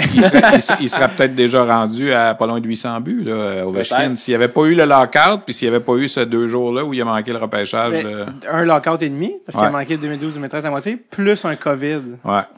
Je me dis, euh, peut-être qu'il serait plus proche de Gretzky. Que, Ouais, ouais. Heureusement, il y a encore le Dr. Mais Pepper. Gretzky avait manqué aussi le lockout de Ouais, 94-95, une demi. Là, ça fait que- Ça s'annule, mais heureusement, entre les périodes, il y a son bon Dr Pepper, puis ça, ça donne le gaz qu'il faut pour. L'autre jour, la, la Emily Kaplan, la journaliste, a dit apparemment qu'il boit de la liqueur et entre les périodes, elle a dit été au fond de ça. Et les gens ils disent du coke, c'est pas du coke, c'est du Pepsi. Est dans la gauche juste ici. Puis lui, avant chaque game, il y a son pre-game meal italien là, qui après lequel on irait tout faire une sieste de 6 heures. Puis entre les périodes, dans la chambre, Ben, du je pense que c'est. Martin Brodeur qui prenait un 7-up entre chaque période. Eh, aussi. maman. Puis il y avait un match qui était allé comme en quatrième prolongation, puis il y avait les sept canettes de 7-up au-dessus de son... Et Mané, il a dit, je sais pas pourquoi j'ai un petit dame de Ouais, sucre? c'est ça. Mais Il y a même des Ironman qui prennent ça, par contre, euh, ben, eux, c'est parce qu'ils ont besoin, ils en ont besoin, là. Mais, Caloriquement. mais Ovechkin, euh, avec son 17 minutes, je pense qu'il moment. c'est un gourmand. Euh, la Russie, Charles. La Russie, ben, a tu sais, euh, Michkov, je pense que si on faisait fi du, du passeport, Ouais. moi, à ce jour, je, je le prends avant Bédard, je crois. Ah Si, ouais, je pense hein? que si les deux étaient canadiens au niveau du talent, ce qu'il nous a démontré aussi en, en KHL déjà cette année, c'est absolument Mais il était lié. phénoménal. Euh, oui, il était lié. Alors que Bédard est centre. Non, Bédard jouer lié aussi. Plus à l'aile, ok. aussi, ouais. Ouais. Exact. Les deux vont être liés. Les deux sont sensi- sensiblement dans le même profil, euh, des ailiers un peu euh, en bas de 6 pieds. Je pense que Bédard est à 5 pieds 9, Michkov doit être à 5 pieds 9 ou 5 pieds 10. Ouais. Sont assez similaires, gaucher, droitier, russe, canadien. Euh, Il y a une belle ri- rivalité qui se dessine. Mais l'histoire du côté des Russes, euh, ça va être devant le filet parce qu'encore une fois, il y a falloir, il va Roslav falloir qu'il finisse, il va falloir qu'il finisse par être bon, par exemple. Exact. ça fait trois ans qu'on en parle, là. tu sais, il n'a pas été proche de Vasilevski à date, là. Non. Même si on dit que là, cette année, c'est sa dernière chance, là. Mm. Ça, Il n'a pas été euh, phénoménal, mais effectivement, c'est euh, l'homme à battre. Ben, quoi que les goalers avant 27 ans. Markstrom, là, ça fait, Ouais. ça, ça a pris euh, 10 ans, je pense. Mais, mais Vasilevski était bon à ce tournoi-là, déjà, là, Ouais. à l'époque. C'est le seul endroit où Askarov a de la difficulté parce qu'en KHL, les chiffres. Ouais, mais encore là, les chiffres de la KHL, faut t'en prendre puis t'en laisses. Ça joue du hockey. euh, Bob Hartley nous en parle souvent. Tu sais, les, les deux, les deux qui sont arrivés, le Sorokin puis Shesterkin, là, tu sais, tu regardais leurs statistiques, là, puis c'était à 1.32, puis 1.46, puis 952. Là, tu te dis, comment ça joue au hockey là-bas? Là? Tu sais, il y a une façon, il y a un style de jeu dans KHL qui favorise Mhm. les gardiens de but. Puis, euh, tu sais, il est bon là, Sorokin, puis il est bon Shesterkin, mais ils ont pas les mêmes chiffres dans la Ligue nationale qu'il y avait en KHL. Là. Tu sais, faut, Non, puis faut non, mettre ça en en parallèle. effet, mais ça. moi, je pense qu'à ce jour, c'est déjà des gardiens top 10 euh, de la Ouais, Ligue nationale. ouais, ouais, ouais. C'est Puis, quand puis même. euh, comme tous les gars qui sont passés au podcast, qui ont joué dans le KHL, ils peuvent en témoigner. Le, le, le gros affaire que les ligues européennes, surtout celle- celle-là parce que c'est la meilleure. Il y a des équipes comme Saint-Pétersbourg puis Mhm. Moscou qui sont boostées, puis t'as des équipes là-dedans oui. qui sont. euh, Il n'y a pas de, de, de cap salarial au- autant au minimum qu'au maximum. Fait que t'as des équipes power, puis t'as des équipes qui ont pas de bon sens. Fait que Fait si tu joues tes que- matchs contre les petits clubs, ben, ça aide tes stats. Tu il y avait un gars dans la Ligue junior majeure du Québec, une couple d'années, là, pour, pour Halifax. Puis il jouait toujours contre Batters, puis la petite équipe de la Ligue. Tu sais, fait qu'il y avait des chiffres incroyables. Tu sais, aujourd'hui, Brady James, qui s'appelle, il est rendu à 20 ans pour Halifax. Tu sais, puis il y a des statistiques bien parce qu'il est rendu numéro un, puis il se tape les gros clubs. Tu sais, mais quand il, a- quand il était le backup, puis qu'il jouait juste contre Batters, puis Bécomo, parce qu'il y avait les petites équipes de la Ligue, mais c'est sûr que tes chiffres sont boostés. Ouais. Tu sais, fait que ça, Certains diraient la même chose de Zachary Fucale à l'époque aussi, avec euh, les Ouais, mais d'Halifax. il était numéro un à 16 ans. Ouais. Tu sais, faut pas que tu y enlèves ça non plus, Mm-hmm. là. Tu sais, je veux dire, il était numéro un à 16 ans. C'est le gars qui a joué le plus de matchs comme gardien de but dans l'histoire de la Ligue. Puis oui, il avait une bonne équipe, mais il faisait partie de la solution aussi. Il faisait Mm-hmm. partie de la bonne équipe. Tu sais, moi, Zach Fucale, pour moi, ça demeure un des meilleurs gardiens de l'histoire de la Ligue. Tu sais, même s'il a joué un match dans la Ligue nationale à date, j'en souhaite d'autres, Un blanchissage. Un blanchissage. mais, tu sais, je veux dire, il a gagné la Coupe Memorial à 17 ans. Oui, c'est facile à dire, il avait une bonne équipe. Il a gagné pareil, là. tu sais. Puis il a gagné la médaille d'or de l'équipe Canada. Oui, il avait une bonne équipe, il a gagné pareil, tu sais. Alors, tu peux pas y enlever ça. Puis il y a 173 victoires quand tu additionnes saison et séries éliminatoires ensemble dans la a personne qui a fait ça, tu sais. C'est- C'est ce Puis qu'il pour l'avoir rencontré à la classique hivernale, Ouais. euh, pas la classique hivernale, la classique c'est euh, probablement le, le joueur de hockey le plus sympathique Ah que j'ai rencontré Ouais. de ma vie. Qui attend son premier enfant, d'ailleurs. poli, gentil. Wow. Ah ouais. Puis euh, lui, il a fait en plus, il a joué à 18 pas à 19 avec l'équipe Canada Junior. Tu sais, il y en a plus beaucoup Mm-hmm. des gardiens québécois là, qui font équipe Canada Junior depuis euh, 20 ans. Là, tu sais, je veux dire, de- Mm-hmm. la pépinière, elle a, arrêté, elle a arrêté pas mal en 2004. On en a eu un ou deux sporadiquement. Là. Jonathan Bernier qui a été backup, qui a joué deux matchs.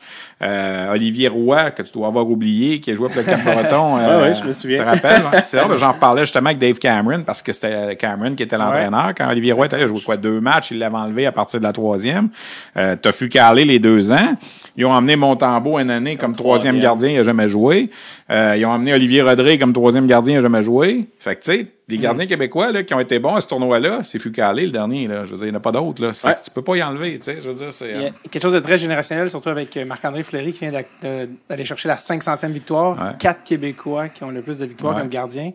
Puis il C'est part en trouver des plus jeunes. Puis, euh, Regarde, là, ce qui s'en vient. Les Notois qui ont 500, là, puis Luongo a 484. Ouais. Il y a plus personne. Je pense qu'il n'y en aura plus de gardiens à 500 victoires. ben non. Tu sais, euh, le seul, tu peux dire, là, en ce moment, c'est Vasilevski, là, dépendamment Mm. comment ça va aller, là. Mais, hey, pensez-y, là, 500 victoires, là, faut que tu, tu sais, tu te dis, euh, 12, 13 ans, là, à 40 victoires par année, là. À éviter Mais- les blessures. À éviter les blessures, au rythme où ils jouent maintenant, ils en jouent plus des 70 matchs par année, les gardiens. Tu sais, oui, ça aide un peu d'avoir les fameuses fusillades, puis parce que au lieu d'avoir un match nul, t'as une victoire. Tu sais, que t'avais pas dans Ouais. le temps de Patrick Roy, exemple. Tu sais, Patrick Roy, il y a 551 victoires, mais il y a un paquet de matchs nuls qui seraient peut-être devenus des victoires si le règlement de la fusillade avait existé à cette époque-là, tu sais, mais Ouais. Pensez-y, là, un autre gardien qui s'en vient avec 500 victoires, pas sûr que ça va arriver. Ben, écoute, ça, euh, Brodeur Gaulier, 75 games par année. Ben ouais. Ça n'a aucun rapport. Là. Mais la question qu'il faut se poser, tu sais, quand j'entends, ouais, aujourd'hui dans la Ligue nationale, excuse-moi, qu'est-ce qui a changé de plus aujourd'hui? Tu voyages la même affaire que tu voyageais il y a 20 ans, même tes, tes voyages sont plus confortables qu'avant, tu es dans des meilleurs avions, puis tout ça, tu sais. Fait que pourquoi un gardien aujourd'hui euh, pourrait pas en jouer 70 des matchs? là? C'est parce qu'ils veulent pas le faire, puis les équipes ils vont beaucoup plus un système à deux gardiens. Mais moi, C'est souvent ils disent pour les séries que ça fait, je sais pas combien d'années que les équipes qui gagnent la Coupe, leurs gardiens n'ont pas gardé plus que 60 matchs en saison régulière? Ouais, mais là, Euh. c'est sûr que ça, c'est une statistique intéressante. Mais tu regardes Tampa les deux dernières années, ils n'ont pas joué des saisons complètes non plus. Là. C'est ça. Fait que, ouais. tu sais, peut-être s'il avait joué 82 matchs, Vasilevski en aurait joué 60, là. Peut-être, là, tu sais, mais. Le style a évolué aussi. euh, Ouais. Le jeu est un peu plus rapide, ça implique plus de déplacements pour euh, les gardiens de but. Donc peut-être que ça joue à long terme. là. C'est des mouvements qu'on voit pas, mais, qui, s'additionnent sur une saison. Pour Askarov, qui est de, de, Ouais. ne- de Next One, de Next One, quand elle s'en venir dans la Ligue nationale. Moi, j'ai hâte de voir à ce tournoi-là là, s'il va être capable de s'imposer cette année. Là, c'est, Ouais, parce que l'équipe va avoir besoin de lui, euh, somme toute. Moi, je crois que la défensive va peut-être poser problème. On a Shakir euh, Moukamadoulin, euh, un espoir des, des Devils du New Jersey. Euh, à part ça, ça risque d'être assez mince. Il y a Daniel Chaika qui a, qui a pas fait euh, On la pas amené, non. Puis Yann, Kuznetsov non plus, qui a commencé la saison dans la Ligue américaine avec Stockton, qui là est rendu avec les Sea Dogs de Saint John. On l'a retourné. Tu sais, on a beaucoup fait état au, euh, au Québec. Tu sais, hey, Hendrix Lapierre est assez bon pour jouer six matchs dans la Ligue nationale, puis il est pas assez bon pour jouer au championnat du monde junior. Ben, Yann Kuznetsov était assez bon pour jouer 13 matchs dans la Ligue américaine, puis il était pas assez bon pour jouer junior. Tu sais, alors des fois, ça devient une question. Tu sais, il y a toujours la, les Russes, c'est toujours l'espèce de les gars qui viennent jouer dans le CHL, ils les aiment moins parce qu'ils ont parti du pays, ils sont Ouais. pas restés là-bas, ils les ont pas vus, tu sais. Euh, là, c'est Sergei Zubov qui est rendu l'entraîneur, mais quand c'était Bragin, c'était bien gros ça. Valérie Bragin, tu sais, c'était la vieille, la vieille méthode, tu sais. Igor Larionov, l'an passé, je pense qu'il était plus ouvert parce que lui, il y en a des clients, il était agent. Ouais. Puis il y en a des clients à jouer au Québec, tu sais, fait que ça aurait mal paru qu'ils disent qu'ils aimaient pas la CHL, tu sais, mais je pense que la mentalité, tu sais, Chaika joue en Ontario, puis euh, l'autre, il est, comme je dis, il a commencé à Stockton, puis il est rendu à Saint John. Écoute, on- je connais Si- pas tous les autres, là, mais tu sais, t'as parlé de Mohamedouline, ça devait être le gros gars. Kirsanov aussi est bon. Mm-hmm. Mais tu sais, ces deux-là, moi, je m'attendais qu'ils soient là, là, Chaika Mais Kuznetsov. là. Es-tu relié, Kuznetsov, à, à Evgeny? Non, tu- non, pas- non, pas du non, tout. non, non, Puis le Bérard des États-Unis, es-tu relié à Brian Bérard? non. Non, plus? Bon, continue avec. ah, mais ça, c'est les, les, les familles. Mais je pense que du côté des Tchèques, par contre, il y a David Spacek et euh, son père est Yaroslav. Pas Donc, vrai. euh, Ben oui. oui, il joue, Ah, pour, il joue pour Sherbrooke. Il joue pour Sherbrooke. Ah oui, là, on en avait parlé, mais oui, oui. Il y, a, il y a trois joueurs que je veux euh, donner aux gens, en fait quatre. Euh, Marat Osnoudinov, Ben oui, mon ton petit petit bébé, bébé. qui, euh, qui a eu un début de saison complètement canon en KHL. On a euh, Danila Yurov, qui est un joueur de 17 ans. Lui, euh, c'est possiblement un espoir top 5. Là. C'est, je me suis noté une chose dans mon euh, scouting report, c'est de la putain de bombe. c'est ça. Il y a le défenseur euh, Vladimir Grodinin qui a joué des matchs en KHL, petit format, ultra mobile. On a aussi Arseny Koromislov qui a joué aussi quelques matchs euh, en KHL que je connais moins. Donc, euh, particulièrement hâte de les voir évoluer. Ben, je vais ajouter euh, Vassili Ponomarev, qui a joué avec Shawinigan un peu, qui est euh, pas revenu cette année dans la LHJMQ, qui était un gars qui avait quand même un bon potentiel, euh, qui fait partie de l'équipe aussi, mais euh, c'est, c'est- les Russes n'ont pas gagné depuis 2011. Est-ce qu'en finale, on va retrouver le Canada, puis que Dave Cameron va trouver le moyen de l'échapper comme il l'avait échappé à Buffalo en 2011? Tu sais, J'en ai parlé à Cameron, tu sais, euh, on faisait des entrevues cette Il a semaine. aimer ça? Non, ben ça fait partie de l'histoire. Il savait que quand il revenait avec ce programme-là, qu'on lui en parlerait, tu sais. Puis je posais la fameuse question est-ce qu'il y a quelque chose que tu aurais pu faire de différent? Tu sais, parce que j'ai dit c'était 3-0, vous étiez en contrôle, tu sais. Puis on dirait que d'un claquement de doigts, ça virait de bord. Puis il m'a regardé puis il dit pas d'un claquement de doigts. Mais il dit là, j'ai pas été revoir le match. Je sais pas si euh, je vais avoir le temps de le faire, mais il m'a dit il dit à partir de la fin de la deuxième période, il dit vers à peu près 5-6 minutes à jouer en deuxième. Il dit on a eu un power play. On n'a pas fait 4-0. Puis, t'as senti qu'il s'est passé quelque chose, là, qu'ils ont repris un peu le, le momentum, puis tout ça. Puis il dit, j'en avais parlé avec André Tourigny, qui était un de ses adjoints entre les périodes. Puis là, en troisième, ben écoute, euh, Kuznetsov fait partie, euh, puis il a pris ça en main, là, avec euh, l'équipe russe, puis là, c'est mis 3-1, 3-2, tu sais. Puis là, je disais, il dit, j'aurais peut-être pu changer de gardien. Mais le problème qu'il y avait, c'était Olivier Roy, l'autre gardien, puis euh, c'était Mark Vicentin, celui qui était devant le filet en troisième période. Puis il dit, il dit, Roy, il dit, quand on l'avait, on avait décidé de mettre Vicentin à partir du troisième match, il dit, il a pas eu une bonne attitude. Il dit, tu sais, il dit, il pratiquait, mais il y avait la baboune, puis tout ça, puis il dit, j'ai pas senti que je pouvais me fier à lui à cause de l'attitude qu'il avait eue dans les matchs 4, 5, quart de finale, tu sais, puis tout ça. En tout cas, moi, je me souviens pas, tu sais, Olivier Roy, là, c'était un gars qui était, tu sais, c'était correct en entrevue, tu sais, c'était pas, euh, mais selon Dave Cameron, il aimait pas son son non-verbal, puis il aimait pas son... Euh, fait que c'est pour ça qu'il a pas fait le changement de gardien. Est-ce que s'il avait fait le changement de gardien, ça aurait changé quelque chose? Who On le saura jamais, Ah ouais. tu sais, je veux dire, mais euh, chose certaine, euh, Pana, c'était Panarin qui était là, puis Kuznetsov, euh, ça a viré en troisième période. tu sais. oui, on- ça fait encore mal. Euh, Passons à la Finlande, euh, qui, euh, qui est une Oh, euh, espèce de... Change de groupe. euh. qui disons, qui est une euh, puissance en, en, en- montant, dans le sens que, je- on viendra aux questions à la fin, mais ils ont de plus en plus d'espoir, euh, coté de plus en plus haut. Donc, visiblement, ils doivent faire quelque chose de bien pour une nation qui est quand même euh, plus petite que le Québec en termes de population. C'est quand même pas rien.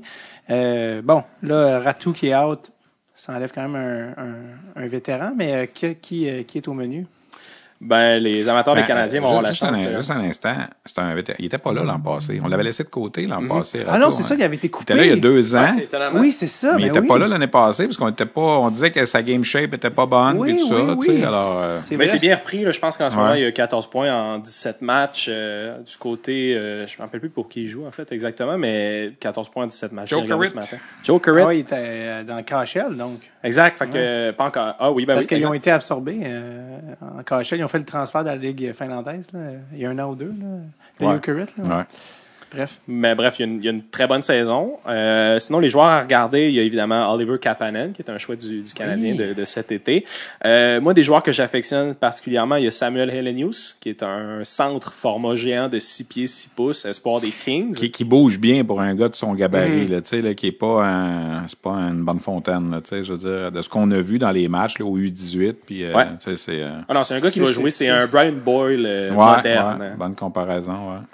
Euh, on a le, le défenseur, la, possiblement la plus grande surprise du tournoi la- l'année passée, Topi Niemela, euh, qui a un début de saison canon en Liga. Euh, on a Émile Véro, qui est un espoir des Red Wings de Détroit, qui, selon moi, est un des défenseurs les plus sous-estimés du tournoi. Puis pour le reste, ça va être une question de, de profondeur. La Finlande a beaucoup de joueurs euh, qui en sont à leur deuxième participation ou troisième participation. Même, on a Casper Simon Teval, on a Ronnie Irvonen. Ça, c'est tous des gars qui vont revenir jouer, euh, qui vont apporter beaucoup de profondeur, des bons gardiens de but. Du côté des espoirs, on a euh, Joachim Kemmel, que je mentionnais, euh, qui a déjà 12 buts en 21 matchs en Liga. Et euh, son compatriote Brad Lambert, aussi, qui joue pour la même équipe, qui a un, Un début de saison Canado-Finlandais. Oui. qui a choisi la Finlande. Ouais. Ouais. Puis, euh, Qui est supposé être dans les top, euh, Ah, top 3, assurément, top top 4. 3, 4. Donc, Peut-être peut-être top 10, c'est c'est le genre de joueur qui va peut-être euh, glisser dans, dans son année. Il n'y a pas une saison euh, offensivement euh, remarquable, mais euh, c'est possiblement le meilleur patineur du tournoi. là. La Finlande, est-ce que c'est quelque chose qui t'inspire un peu? Ben, ça- euh? la Finlande, ce qu'on dit souvent, puis tu regardes les résultats, on dirait que c'est tout ou rien. Tu sais, je veux dire, c'est la médaille d'or ou c'est la septième place. Ouais. C'est- une médaille d'or, c'est une neuvième place. Quand tu regardes de ce tournoi-là, dans les neuf dernières années, il y a trois médailles d'or pour le Canada, trois pour les États-Unis, trois pour la Finlande. Tu sais, dans les neuf derniers, là, c'est. euh, mais contrairement au Canada et aux États-Unis, la Finlande, des fois, c'est c'est loin, là, tu sais. Ouais. Fait que ça dépend toujours de comment on dirait que le gâteau prend ou pas, tu sais. Mais euh, il faut que tu les considères comme faisant partie des favoris. Tu sais, a- C'est toujours la même affaire, ce tournoi-là. Là. Il y a cinq pays, il y a quatre places dans le carré d'as. Fait qu'il y a un pays qui passera pas, là. Est-ce que ce sera... Tu sais, le Canada n'a pas passé en 2019, là. Je racontais tantôt, là, la, la défaite contre la Finlande. Ouais. Le Canada n'a pas passé. Puis les Suédois qui ont trouvé le moyen de choquer. Fait que même la Suisse avait passé dans le carré d'as cette année-là. Mais tu sais, le Canada, cette année-là, s'ils gagnent ce match-là contre la Finlande, joue la Suisse en demi-finale, un pays contre lequel n'ont jamais perdu. On s'entend qu'ils sont rendus en finale. Là. Mais non, on finit sixième. Ils sont pas bon en 2019, finit sixième. Ouais, c'est- ouais, c'est pour ça. Tu sais, la Finlande va-t-elle être le pays? Parce que la, la Finlande, là, va jouer contre le Canada le 31 décembre. Ça, c'est la game que tu veux pas manquer dans la première ronde. Ouais. Parce que c'est ça qui va décider un ou deux. Là. Je peux pas voir comment les Tchèques, je sais que t'es aimes, je peux pas voir comment l'Autriche puis euh, la Suisse va passer avant. Là. Pas la Suisse, mais euh, l'au- pas l'Autriche, là. L'autre, euh, j'ai un blanc, là. L'Allemagne. Finlande, Can- L'Allemagne, c'est ça. Tu sais, c'est impossible, là. Fait que ça va être Canada-Finlande 1-2, dans quel ordre, on ne sait pas, on va le décider le 31 décembre. Fait que, tu sais, le Canada, il y a un crescendo à faire à se rendre jusqu'au 31 décembre. Puis la Finlande, ça va être la même chose. La Finlande va avoir affronté les trois petits pays du groupe avant de... Tu sais, la Finlande-Canada le 31 décembre, à moins d'une catastrophe, ça va être trois victoires, aucune défaite chaque bord. Ouais. D'accord? Ouais. Ouais. Là, le gagnant va avoir l'équipe 4 de l'autre côté. Puis le perdant va peut-être être obligé de jouer contre les Suédois, les Russes ou les Américains qui vont finir 3 de l'autre côté. Et là, la toute différence. Fait que moi, je pense que la Finlande pourrait être l'équipe exclue du top 4 à cause de ça. Parce que si le Canada bat la Finlande le 31 décembre, la Finlande va devoir jouer un quart de finale contre le 3 à l'autre bord. Puis le 3 à l'autre bord, ça va être Russie, Suède Ouais. ou États-Unis. Ouais. Je sais pas si À vous moins d'une surprise Ouais, majeure. Non, non, il n'y aura pas de surprise. Ça va être 1, 2, 3, Russie, Suède, États-Unis. Non, non, mais les Slovaques finiront pas en avant. de- Les Suisses, pas les, les Suisses finiront pas en avant, puis c'est impossible. là. Non, non, en effet. ouais. Fait que 1, 2, 3, on sait pas dans quel ordre, là, mais que ça- peu importe, on, s'entend que ça peut être les Américains qui se retrouvent trois, là, parce qu'ils ont échappé une game contre la Russie puis la Suède. Ça fait pas des Américains un mauvais club, là. Et là, tu joues à Finlande en quart de finale, qui tu prends? Fait que ça se peut très bien que dans le carré d'as, il y ait trois équipes de Red Deer, plus le Canada. Exact. C'est la, la, une C'est des pour ça que le certitudes. 31 décembre, le build-up va être fait de cette façon-là. Absolument. Ben, génial. Ça, c'est complète, je pense, la, la Finlande. On peut passer à leurs rivaux, la Suède, leurs rivaux de toujours, les- l'équipe la plus maudite du tournoi, hein, qui, Les, euh, les, les chokers, il faut se le dire. comment, comment expliquer que ce pays-là, depuis 1982, a une médaille d'or? Ah, ah, surtout sachant qu'ils Ça fait 40 produisent, ans, euh, là. qu'ils produisent 10% des joueurs de la Ligue nationale. Ben oui. C'est une, puissance. C'est jamais les mêmes joueurs, puis ça arrive tout le temps. C'est incroyable. On a parlé d'Ibanejad tantôt. Ça a pris 57 lancés ce soir-là pour qu'il gagne une fichue de médaille d'or. Ouais. Je veux dire, c'est incroyable quand tu penses à ça. Alors, c'est inexplicable, mais encore une fois, sur papier, ils ont une très bonne équipe. Euh, y a- y a-tu des, euh, qui sont les, les joueurs surveillés, Charles, dans le fond, pour la... Ben, ça va être une équipe euh, assurément complète. Du côté des gardiens de but, on a l'espoir du Wild du Minnesota, J- Jasper Wallstead. Ouais. Qui ça fait longtemps qu'il est là, lui. Ça Ouais, en est- puis c'en qui- est un late là, qui jouait. Lui, il jouait au moins de 18, il y avait 16. Là. On parlait déjà de lui pour le repêchage. Tu sais, il est né le 14 novembre. Tu sais, ça, ça, ça a pris du temps, mais là, il est, effectivement, il était Ça, c'est, repêché. ça, c'est le gardien qu'Edmonton n'a pas pris. C'est lui, ça? Ouais, exact. l'autre? ouais. c'est ça? Exact. Ouais, en première ronde. Ouais. Ça a après surpris. ça, euh, trois choisis euh, Kosa. Ben, c'était les deux gardiens qui étaient Kosa et lui, c'était les deux gardiens de première ronde de l'an passé. Là, ouais. Kosa, c'est le, le gardien de but format géant, puis Wallstead, c'est le gardien de but technique, euh, fiable. Moi, je je suis convaincu qu'il va livrer une belle performance.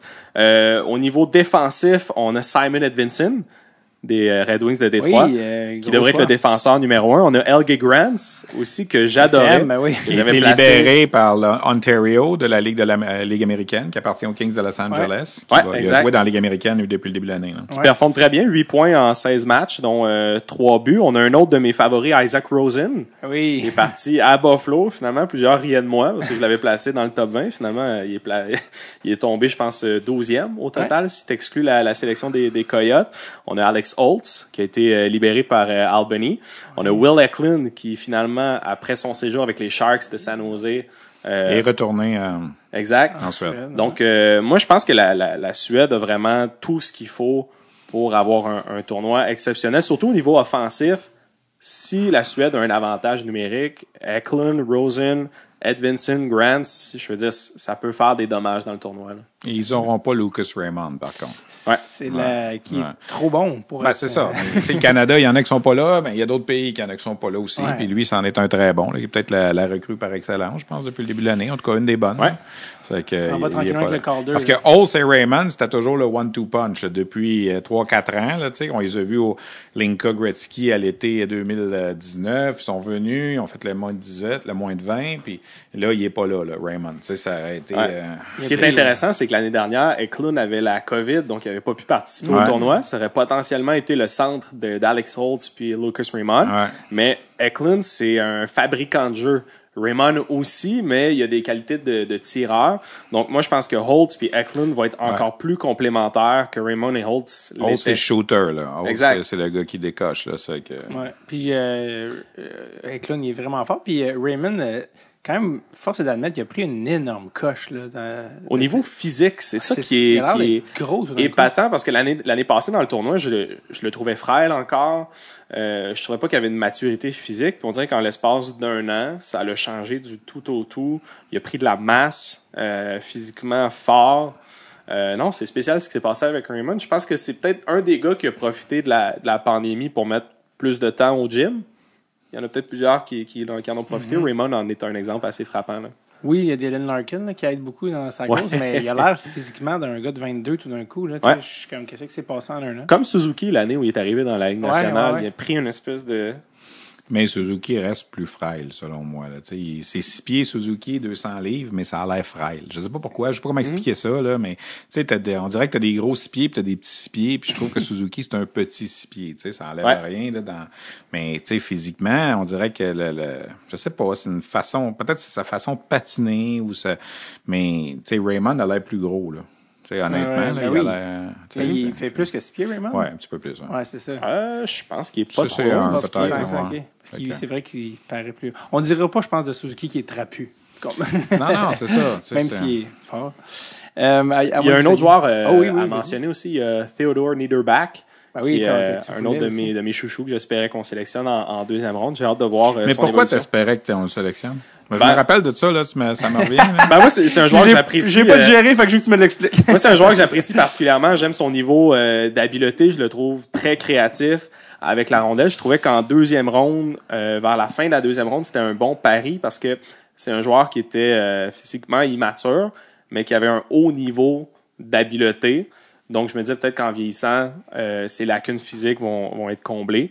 Euh, donc, moi, c'est un joueur que je trouve intéressant. C'est lui qui a pris la place de Will Eklund l'année passée euh, au tournoi. Puis, comparativement à un gars comme Yann Mysak, Yann Mysak, je, je l'aime beaucoup, mais je, je le trouve très nord-sud. Je trouve que son jeu a certaines limites, même s'il a un bon coup de patin. Je trouve que euh, je sais pas, en, termes de périphérie, où il, il y a un peu plus de difficulté à s'acheter du temps. Donc, je pense que chez les professionnels, ça va moins être un joueur offensif qu'un joueur euh, complet. C'est un peu, c'est un peu Ben, ça ma. le Canadien ma aurait pu. euh, on est rendu à combien de temps? Euh, là, qui parle des Tchèques. On, là, on, on, on est à- on vient de fro- on vient de euh, passer J'ai la fait l'erreur d'aimer un peu ça. trop Martin Netchas. Mais, Un euh, année! Une mais, seule euh, année! mais je pense que le Canadien pense un peu comme ça parce qu'on aurait pu le garder à Laval, Michak, cette année. tu sais, Ouais. Vu qu'il avait Ouais. joué à Laval l'an passé, le règlement de l'Ontario faisait qu'on pouvait les ramener cette année. On a quand même décidé de le laisser retourner à Hamilton, tu sais, alors que tu sais, euh, Perfetti joue dans la Ligue américaine, euh, Perrault joue dans la Ligue américaine, Sebrango joue dans la Ligue américaine. Tu sais, on a, on a gardé ces gars-là. Alors peut-être que l'explication vient de là aussi. Là, on voulait qu'il donnait plus de millage en, en Amérique du Nord sur des petites patinoires parce que il avait joué juste après Noël, lui, l'année précédente. là. Il s'était envenu après le tournoi de la République tchèque, euh, Michak, pour finir avec Edmonton, à Hamilton. Puis il a joué quoi, 20-22 matchs, puis là, la COVID est arrivée. Puis là, l'année, l'année suivante, qui était l'an passé, est arrivé à Laval. Fait que là, ça allait vite un peu. Là, tu sais, Ouais. avais joué 22 matchs juniors en Ontario, il y avait à peu près un point par match, c'était correct. Et là, l'année passée, à Laval, ça a pris du temps. À la fin, on sentait que ça s'en venait un petit peu. Tu sais. Fait que moi, je pensais qu'on le garderait à Laval cette année, mais on a tellement signé de monde cet été à Laval. Puis maintenant, tu as l'équipe à Trois-Rivières qui fait que tu peux rappeler des gars. Fait que je pense qu'ils se sont dit, on va l'envoyer à Il, Hamilton. il fait puis- com- il fait comment, Hamilton, cette année? ben, il est dans les 12-13 premiers compteurs de la Ligue de l'Ontario. Ah, là. Il est, euh, il est parmi les bons joueurs de la Ligue de l'Ontario. Il a plus de points que Shane Wright là, pour... euh, Ben, en mais- tant que 20 ans. ouais. mais il y a 19 ans, en fait, c'est mais- ça. Ça a commencé fort, en fait. euh, je pense qu'à ses 12 premiers matchs, il y avait environ 11 buts. Ouais. Euh, depuis, ça l'a ralenti Ouais. un peu. Il est plus proche du point par match. Il y a, je crois, 17 buts en 25. Ouais, 30 quelque chose comme ça, là, mais, près. mais lui, ça va être sa troisième participation. Le Ouais. Michak, quand même, il était Ben- là à 17 ans. Puis... Yann Michak, on dirait une passe euh, sa palette pour parler de l'équipe tchèque, coudon Charles. Parce qu'il va être là, il va être là. euh, Oui, il va Michak. être là. C'est- c'est la- Ouais, il va être là. Je pense que ça va être le centre euh, Ben, de premier trio avec euh. Pavel Novak. Ça va être euh, les deux éléments clés du côté euh, des Tchèques. On a euh, Svozil, l'espoir euh, des. Blue Jackets de Columbus à la défense, qui va être l'élément clé, avec un joueur éligible au repêchage, euh, David Yerechek. C'est un défenseur droitier, 6 pieds 3 pouces, 190 livres, euh, qui évolue en Ligue tchèque. Moi, je l'ai regardé jouer ce matin. Puis, Il n'avait pas grand-chose à faire ce matin.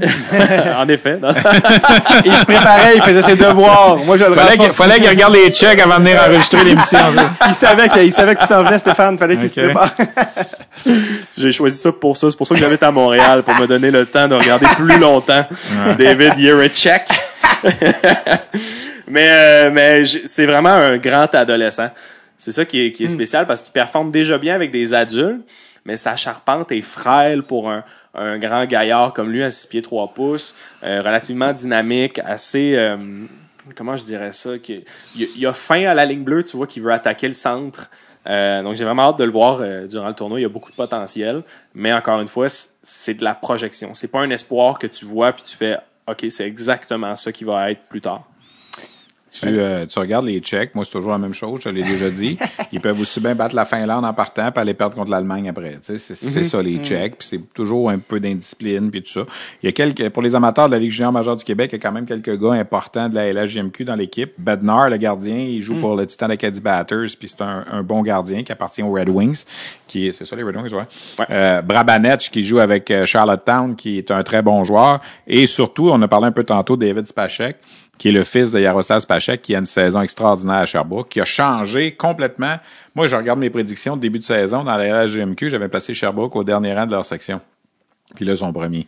Puis à cause de quoi? Parce que Spachek l'avait pas vu venir. Puis le gardien Gigalov aussi, le Belarus, qui, qui est là à, à Sherbrooke. Ces deux bonhommes-là ont changé l'équipe qui fait que Sherbrooke devient contender cette année. Là. Spachek est vraiment bon. Là. Il, il a un style euh, comparable à son père ou pas du tout? euh, il- non, il est, euh, son, son père était un peu plus chien, je pense, là, que, que lui, là, mais il est très offensif. Il est très, très offensif sur l'avantage numérique. Il est excellent. C'est lui qui pivote l'avantage numérique.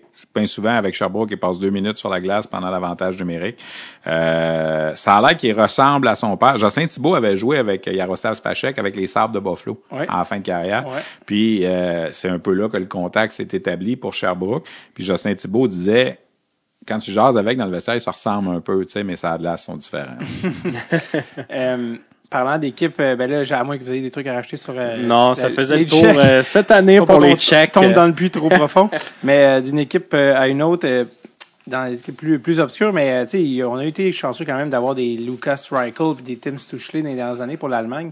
Puis là, il y a John. Jason Peterka. Peterka qui était dans les bons compteurs l'année passée. Y a-tu des. Est-ce que ça continue d'arriver là, du côté de la Finlande ou... euh? Non, De du l'Allemagne. côté, euh, de l'Allemagne. Du côté de l'Allemagne, ça va être une année euh, plus difficile. Il y a Florian Elias qui est encore là, qui jouait euh, sur le premier trio. On a un espoir des Oilers d'Edmonton, Luca euh, Munzenberger, Mm. qui est un bon défenseur défensif. Mais à part ça, je pense que l'équipe euh, va avoir de la difficulté. Il y a plusieurs joueurs qui jouent euh, en DEL, donc j'ai hâte de voir, mais je pense pas que ça va, Ça être... va être euh, mince. ils vont s'en remettre euh, de la perte de Team Stutzle. Ils vont se battre pour la, la relégation, c'est sûr. Ah que, ouais, hein. euh, c'est, tu sais, ces pays-là, c'est dommage. Tu t'as les- on a les cinq puissances. T'as de temps en temps Suisse, Tchèque, Slovaque qui peuvent aller te chercher une Ouais. victoire quelque part. Tu sais que, tu sais que, que les Tchèques battent la Finlande, c'est pas une aussi grosse surprise que, exemple, l'Autriche batte la Finlande. Mais tu sais, ça reste que ça arrive. Ça arrive moins souvent. Puis après ça, t'as les deux autres pays. Ouais. Tu sais, t'as les, euh, puis là, ben, tu sais, l'Autriche, l'Allemagne cette année sont dans le même groupe en plus. Fait que les autres, ils vont se battre. Tu sais, ce qui est triste, là, c'est que Slovaquie, Suisse, l'autre côté, il y en a un des deux qui va être éliminé, qui passera pas à la ronde des médailles. Puis de ce côté, ben de ce côté-ci, du côté du Canada, là, il y en a un des deux entre euh, l'Autriche et l'Allemagne qui va finir quatre. Probablement l'Allemagne, là, Ouais. qui va finir quatre. Fait que l'Allemagne va jouer quatre contre le premier l'autre côté, va se faire sortir en quart de finale, mais va garder sa place, va finir euh, dans le top 8. Puis là, ben, t'as probablement la Slovaquie. Marco Rossi il est rendu trop vieux, là. Ouais. Il est C'est trop ça. vieux, hein. Il, il, il- C'était un late, puis... euh, En plus. Fait que c'était c'était l'année passée il- pour lui. Il euh, reste quelque chose euh, pour l'Autriche ou ils ont plus de. Pas vraiment. Non, c'est peut-être, mais c'est des joueurs que je connais pas. Donc, ah non, euh, c'est de l'obscur. Ah oui, c'est ça. Je veux dire, on fera ça. pas assemblant. La Suisse, là, j'ai commencé à préparer le, le, le line-up de la Suisse parce que c'est le premier match qu'on fait dimanche là, contre... Ben là, je- ah, on, est en- on est le 15 décembre. là. Ouais. C'est le premier match qu'on fait dimanche. Veux dire, il y a quoi? Il y a deux joueurs qui sont repêchés, je pense, dans la Ligue nationale pour la Suisse. Tu sais, je veux dire, si- ils ont 13 gars de l'an passé qui reviennent. Ça va peut-être les aider. Mais en fait, non, c'est pas vrai. Il y en a 11 sur 13 qui reviennent. C'est beaucoup 11 vétérans là, qui ont vécu le tournoi. Mais tu sais, je veux dire, je regardais leurs défenseurs, puis je lisais un article, puis euh, ils me parlent de Noah Delemon comme, euh, tu sais, c'était Bobby Orr ou à peu près. Il était à peine assez bon au jeu pour le Titan d'Acadie Batters il y a deux ans. Tu sais, je veux dire, l'année passée, Batters le laissait aller. Il était supposé d'aller jouer dans, dans l'Ontario. Il avait été repêché, puis finalement, parce qu'il n'a pas eu de saison, il est resté en Suisse. Là, il est encore là à 19 ans. Tu sais, c'est un défenseur ordinaire, là. Tu sais, je veux dire, ordinaire. Mais pour eux autres, c'est, c'est pratiquement leur numéro un. En tout cas, c'est dans leurs deux, trois premiers. Tu sais, Fait que quand tu dis ça, tu vois, tu sais, je suis pas sûr encore, Ouais, sais, ouais. que la Suisse va, euh, Ben, tu sais, c'est quand il y a des années avec des Ishier ou avec des Niederreiter. Ouais, mais ça va être un, un joueur, c'est correct. C'est comme Rossi avec l'Autriche. C'était le fun de regarder l'Autriche parce qu'il y avait un joueur, mais il peut pas passer 60 minutes à. Non. Là, tu sais, je veux dire, c'est euh, pour ça tu sais, que c'est tous ces pays-là, tu sais, la Suisse, l'Autriche, cette année l'Allemagne, la Slovaquie, tu sais, c'est- c'est... Tu sais, les Tchèques, là... Je suis prêt à les mettre sixième, là. Ils, ont- ils sont top 5, là. Ils sont, pas, sont pas dans le bas, tu sais, mais, tu sais, les Tchèques, ils vont t'en sortir une de temps en temps, puis ils ont Ouais, plus de, puis les Tchèques ils ont déjà gagné ce tournoi-là. Ça fait 20 ans, là, mais ils l'ont déjà Mm. gagné. Mais tu sais, la Suisse, écoute, le Canada, Suisse, ça, je pense, ça fait 23 fois que ça fait dans ce tournoi-là, ils n'ont jamais gagné. Tu sais, ça a passé proche quelques fois, là, tu sais, mais ils n'ont jamais gagné. Fait que la Slovaquie a fait match nul une fois avec le Canada 0-0, ça fait 20 ans, puis oublie ça, l'Autriche, là, ça va finir 12 à 1, là, ça fait que- Et c'est ce qui donne l'espoir à la France. Ouais. 15, 15 à 0. Euh, oui, mais le- le- surtout le, le président est devenu maintenant, il remplace Fazel. Mais, euh, Ouais, monsieur, ben, c'est un euh, Québécois. Ben oui, c'est un gars de Trois-Rivières. Ouais, gars. Luc Tardif. Je l'ai fait un podcast avec lui quand j'étais en France. OK. Donc, euh, la, la France, avec des texiers, puis des. Euh, tu sais, avec des, des, des belles morts, tranquillement, j'espère que. Mais la, la France est venue une fois au championnat du monde junior en 2002. Puis ça- OK. contre le Canada, ça avait fini 15 à 0. Ah, putain. Ouais. Mike Camilleri a fait 7 points dans le match. Ouais. c'est ça. C'est vrai parce que lui, il doit plus s'en souvenir, mais Mais- eux, ils s'en souviennent. Mon- C'est sûr qu'il s'en souvient. Mon, anecdote de la ça. France, là, Ouais. je ne sais pas, je sais pas si je vais la compter, mais en 2002, le tournoi a lieu à Radec Kralovi en République tchèque. Puis c'est journée de congé le 4, le 3 ou le 4 janvier. En tout cas, là, c'est la, la journée entre la, la demi-finale et la finale. Mais c'est le match décisif de la ronde de relégation. Dans ce temps-là, ils jouaient un, pas un 2 de 3, une série de deux matchs. Si tu gagnais les deux, tu gagnais la relégation, puis tu restais dans le groupe mondial l'année d'après. Si c'était 1-1 après les deux matchs, là, tu jouais un match de 10 minutes pour décider dans le fond. C'était un 2 de 3, mais le troisième match, c'était 10 minutes à la fin du deuxième. C'était ça la formule. Fait que moi, cette journée-là, j'étais à Radec Kralovi. J'étais à peu près à 15 minutes à pied de l'aréna, puis j'étais en congé, là, tu sais, puis on va se le dire, dans ce temps-là, l'Internet, ça existe pas bien, bien, pas grand-chose à faire, pas de regarder la télé. Fait que moi, j'ai dit, je vais aller voir ça, ce match-là, France-Bélarus, mais j'arrive pas au début. La France avait gagné le premier match, fait que s'il gagnait le deuxième, il restait dans le groupe mondial, puis l'année d'après, le tournoi était à Halifax, en 2003, fait que c'est sûr qu'ils voulaient venir jouer au Canada, les Français. Puis le gars qui euh, coachait l'équipe, c'est un gars de Montréal, Dave, euh, c'est son nom m'échappe, en tout cas, je le vois, là. Je m'en vais voir ce match-là. Écoute, il y a 28 personnes dans l'aréna, là, tu sais, je veux dire, Belarus, France, en République tchèque, un 3 janvier, c'est assez tranquille. Fait que je me suis même pas assis, j'étais à côté. Puis là, finalement, la Belarus gagne le match numéro 2. Fait que là, on s'en va dans le fameux match de 10 minutes. Il y a pas de but. Fait que là, on va régler ça au tir de barrage. Il y en a eu 14 rondes. Wow. C'est la plus longue séance de tir de barrage de l'histoire du mondial junior. Puis c'est le Belarus qui a gagné. Ah là là. 3-2 contre la France. Écoute, les gars. Dave Anderson, l'entraîneur qui s'appelait. Mm. Dave Anderson.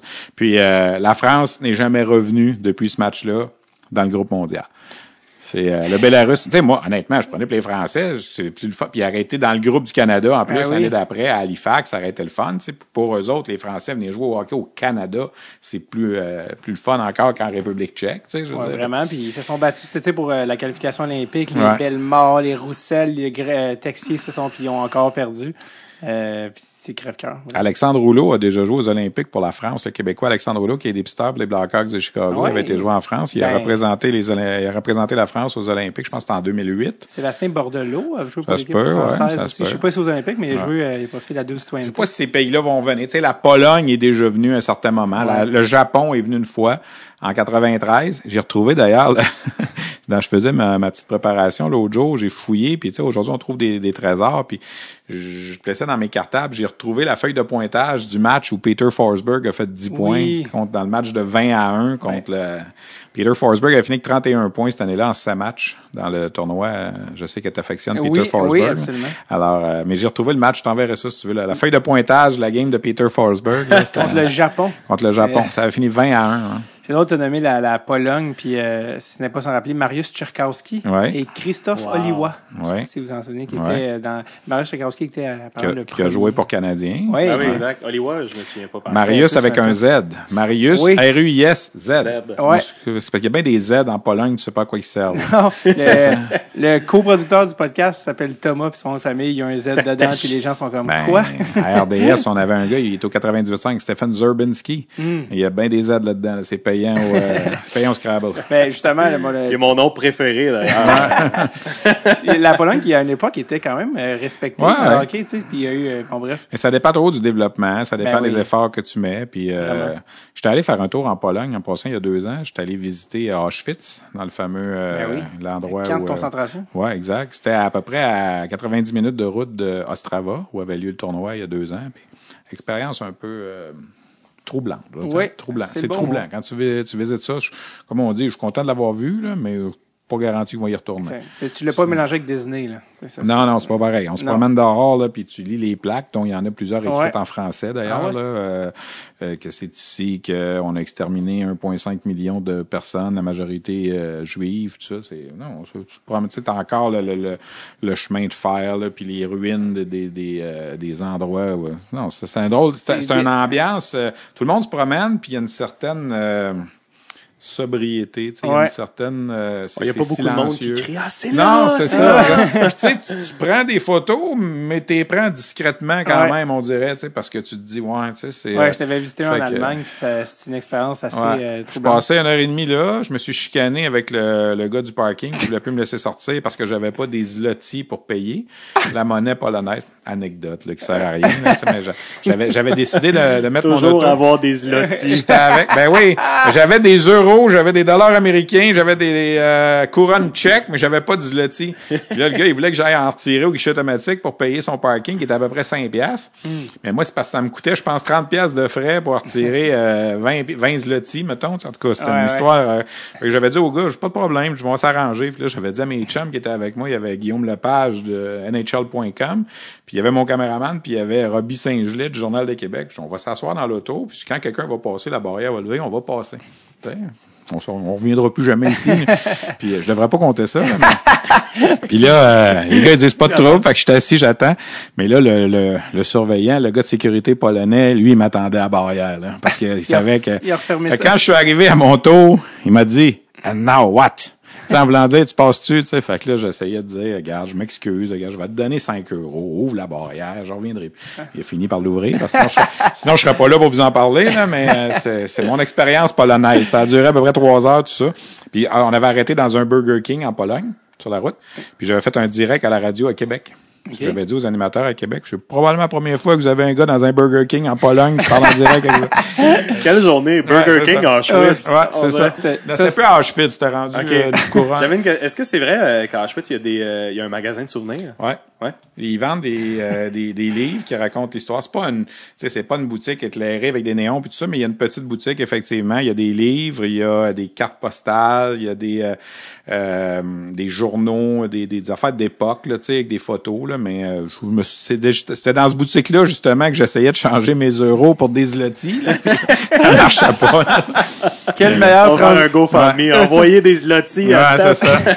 Euh, Quelle meilleure transition que le Puis génocide j'avais juif. j'avais j'avais repris la route j'avais repris la route puis euh, moi j'étais un amateur des cowboys fringants Ben oui, on- euh, Saint profond du nowhere tu sais sur leur dernier album là puis là ça s'est adonné que c'est ça qui était rendu à jouer à la radio Ben là non. je me regardais où ce qu'on était je suis pas mal ici Saint profond du nowhere là on était sur une autoroute de la République tchèque là puis euh, j'avais envoyé ça aux boys des cowboys là puis ils avaient trouvé ça bien drôle J'adore, j'adore tout ça. C'est Ouais. les cowboys. Sais-tu, euh, t'es, t'es, t'es euh, ami avec euh, Jeff ou? Ben, ami, je- disons que quand je vois un show des Cowboys, généralement, j'ai accès à prendre une bière avec Mm. eux avant ou après le, ma- le, le show. Là. Ça m'est même déjà arrivé que des fois, ils me laissent choisir une tune du setlist. Ben là. donc. Ouais, ouais, c'est arrivé. Il y a même un show à... Où est-ce qu'on s'en va, là? Il y a même un show chez Maurice à Saint-Lazare que j'affectionne particulièrement pour ben aller oui. voir les Cowboys. Je trouve ça, je trouve ça le meilleur endroit pour aller voir les Cowboys. Puis quand je vais là, quand ils sont là, je vais toujours, tu sais. Puis... euh, ils ont commencé le show un soir en disant On salue Stéphane Leroux, il serait temps qu'on mette Trevor Timmons dehors pour le mettre à sa place. Ça a commencé comme ça le show, là, tu sais, puis ils ont mis mon nom dans euh, ils ont mis mon nom dans le chaque hectare, tu sais, c'est moi qui étais malade dans tu sais quand ils cha- Ouais, changent ouais. le nom des Ouais, fois là, tu sais. ouais. en tout cas, c'est une longue histoire là, mais, Mais, j'adore les la question qui tue, c'est quand ils te demandent quelle chanson tu veux dans cette liste, quelle est la chanson que tu veux? Ben, moi, moi, une que j'aime beaucoup puis qu'ils font plus parce que JF a de la misère à s'en rappeler, ça a l'air, Hmm. c'est banlieue. Ah, sur Ça a l'air qu'il y a de la misère. Puis là, il y a un soir que je suis allé euh, voir un show, tu sais, puis j'avais dit ça, puis l'autre guitariste était là, dont j'oublie le nom, là, qui était avec eux autres des fois, puis lui, il s'en rappelle comment la jouer. Ah, Fait que euh, ils ont joué banlieue parce que l'autre guitariste était là. là. ce qui est drôle parce que la personne qui l'a écrite, c'est JF. Je sais, je sais. moi, puis je- Carl Tremblay, le, le- le chanteur, dit, il dit c'est pas moi, c'est lui, il dit c'est plus comment jouer. Puis là, j'avais regardé JF, puis ah ça me tente pas, tu sais, je veux dire c'est comme, tu sais ils ont des chansons, j'imagine des fois qu'ils doivent être tannés de jouer, tu sais, je veux dire là, ça fait si longtemps que ça, mais moi écoute, j'ai vu, je pense que je suis rendu à 42 fois les Cowboys en show. What? Ouais. Wow. 40. J'étais allé au Centre Bell il y a pas longtemps. Là. Il était au Centre Ah? Bell. même on est allé avec la gang, on est allé faire un tour en bas après le show, là, puis aller prendre un verre avec les boys. là. Pas beaucoup de groupes québécois qui peuvent faire le Sandbell. Non. euh, Moi, j'écoute David Yerechek une fois un matin. mais mais, Mais je les faisais, Cowboys 42 je fois. faisais mes entrevues. Je faisais mes entrevues avec les joueurs de, de Hockey Canada. Puis une des questions qu'on posait, c'était euh, c'est quoi ton groupe préféré? Ouais. Qu'est-ce que tu as sur ta liste Spotify? Écoute, tout ce que j'ai eu comme réponse, je connaissais rien. Drake, il répondait juste. Ah, il y en a un qui a répondu Drake, ouais, c'est vrai. Il y en a un qui a répondu Drake que j'avais déjà entendu, là, mais Puis là, je me dis, je dis à mon caméraman, les cowboys fringants, ils aiment pas ça, eux autres. tu sais, C'est-tu rendu trop vieux pour eux autres? tu sais, Je veux dire, C'est c'est... malade que Nikita Kucherov, dans son passage à Rouen, Ouais. qui écoute beaucoup les Dale Howard Chuck. Tu sais, Ouais. Ouais. très niché.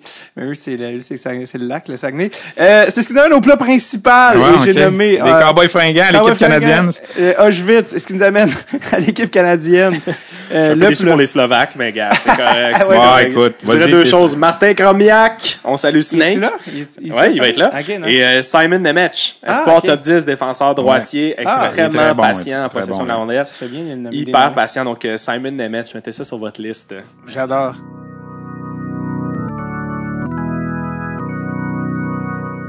We did it, we did it, we fucking did it, yeah! Et oui, on s'est finalement rendu à l'épisode tant attendu spécial World Juniors, l'épisode fatidique et le décompte pour se rendre ici vous a été présenté par nul autre que McDo Canada et sa campagne actuelle avec les mecs joueurs Cole Caulfield, Tyler Toffoli, qui présente le corps de livre avec bacon et oignons croustillant pour une durée limitée. Je peux juste le dire un croustillant, comme un prof de religion.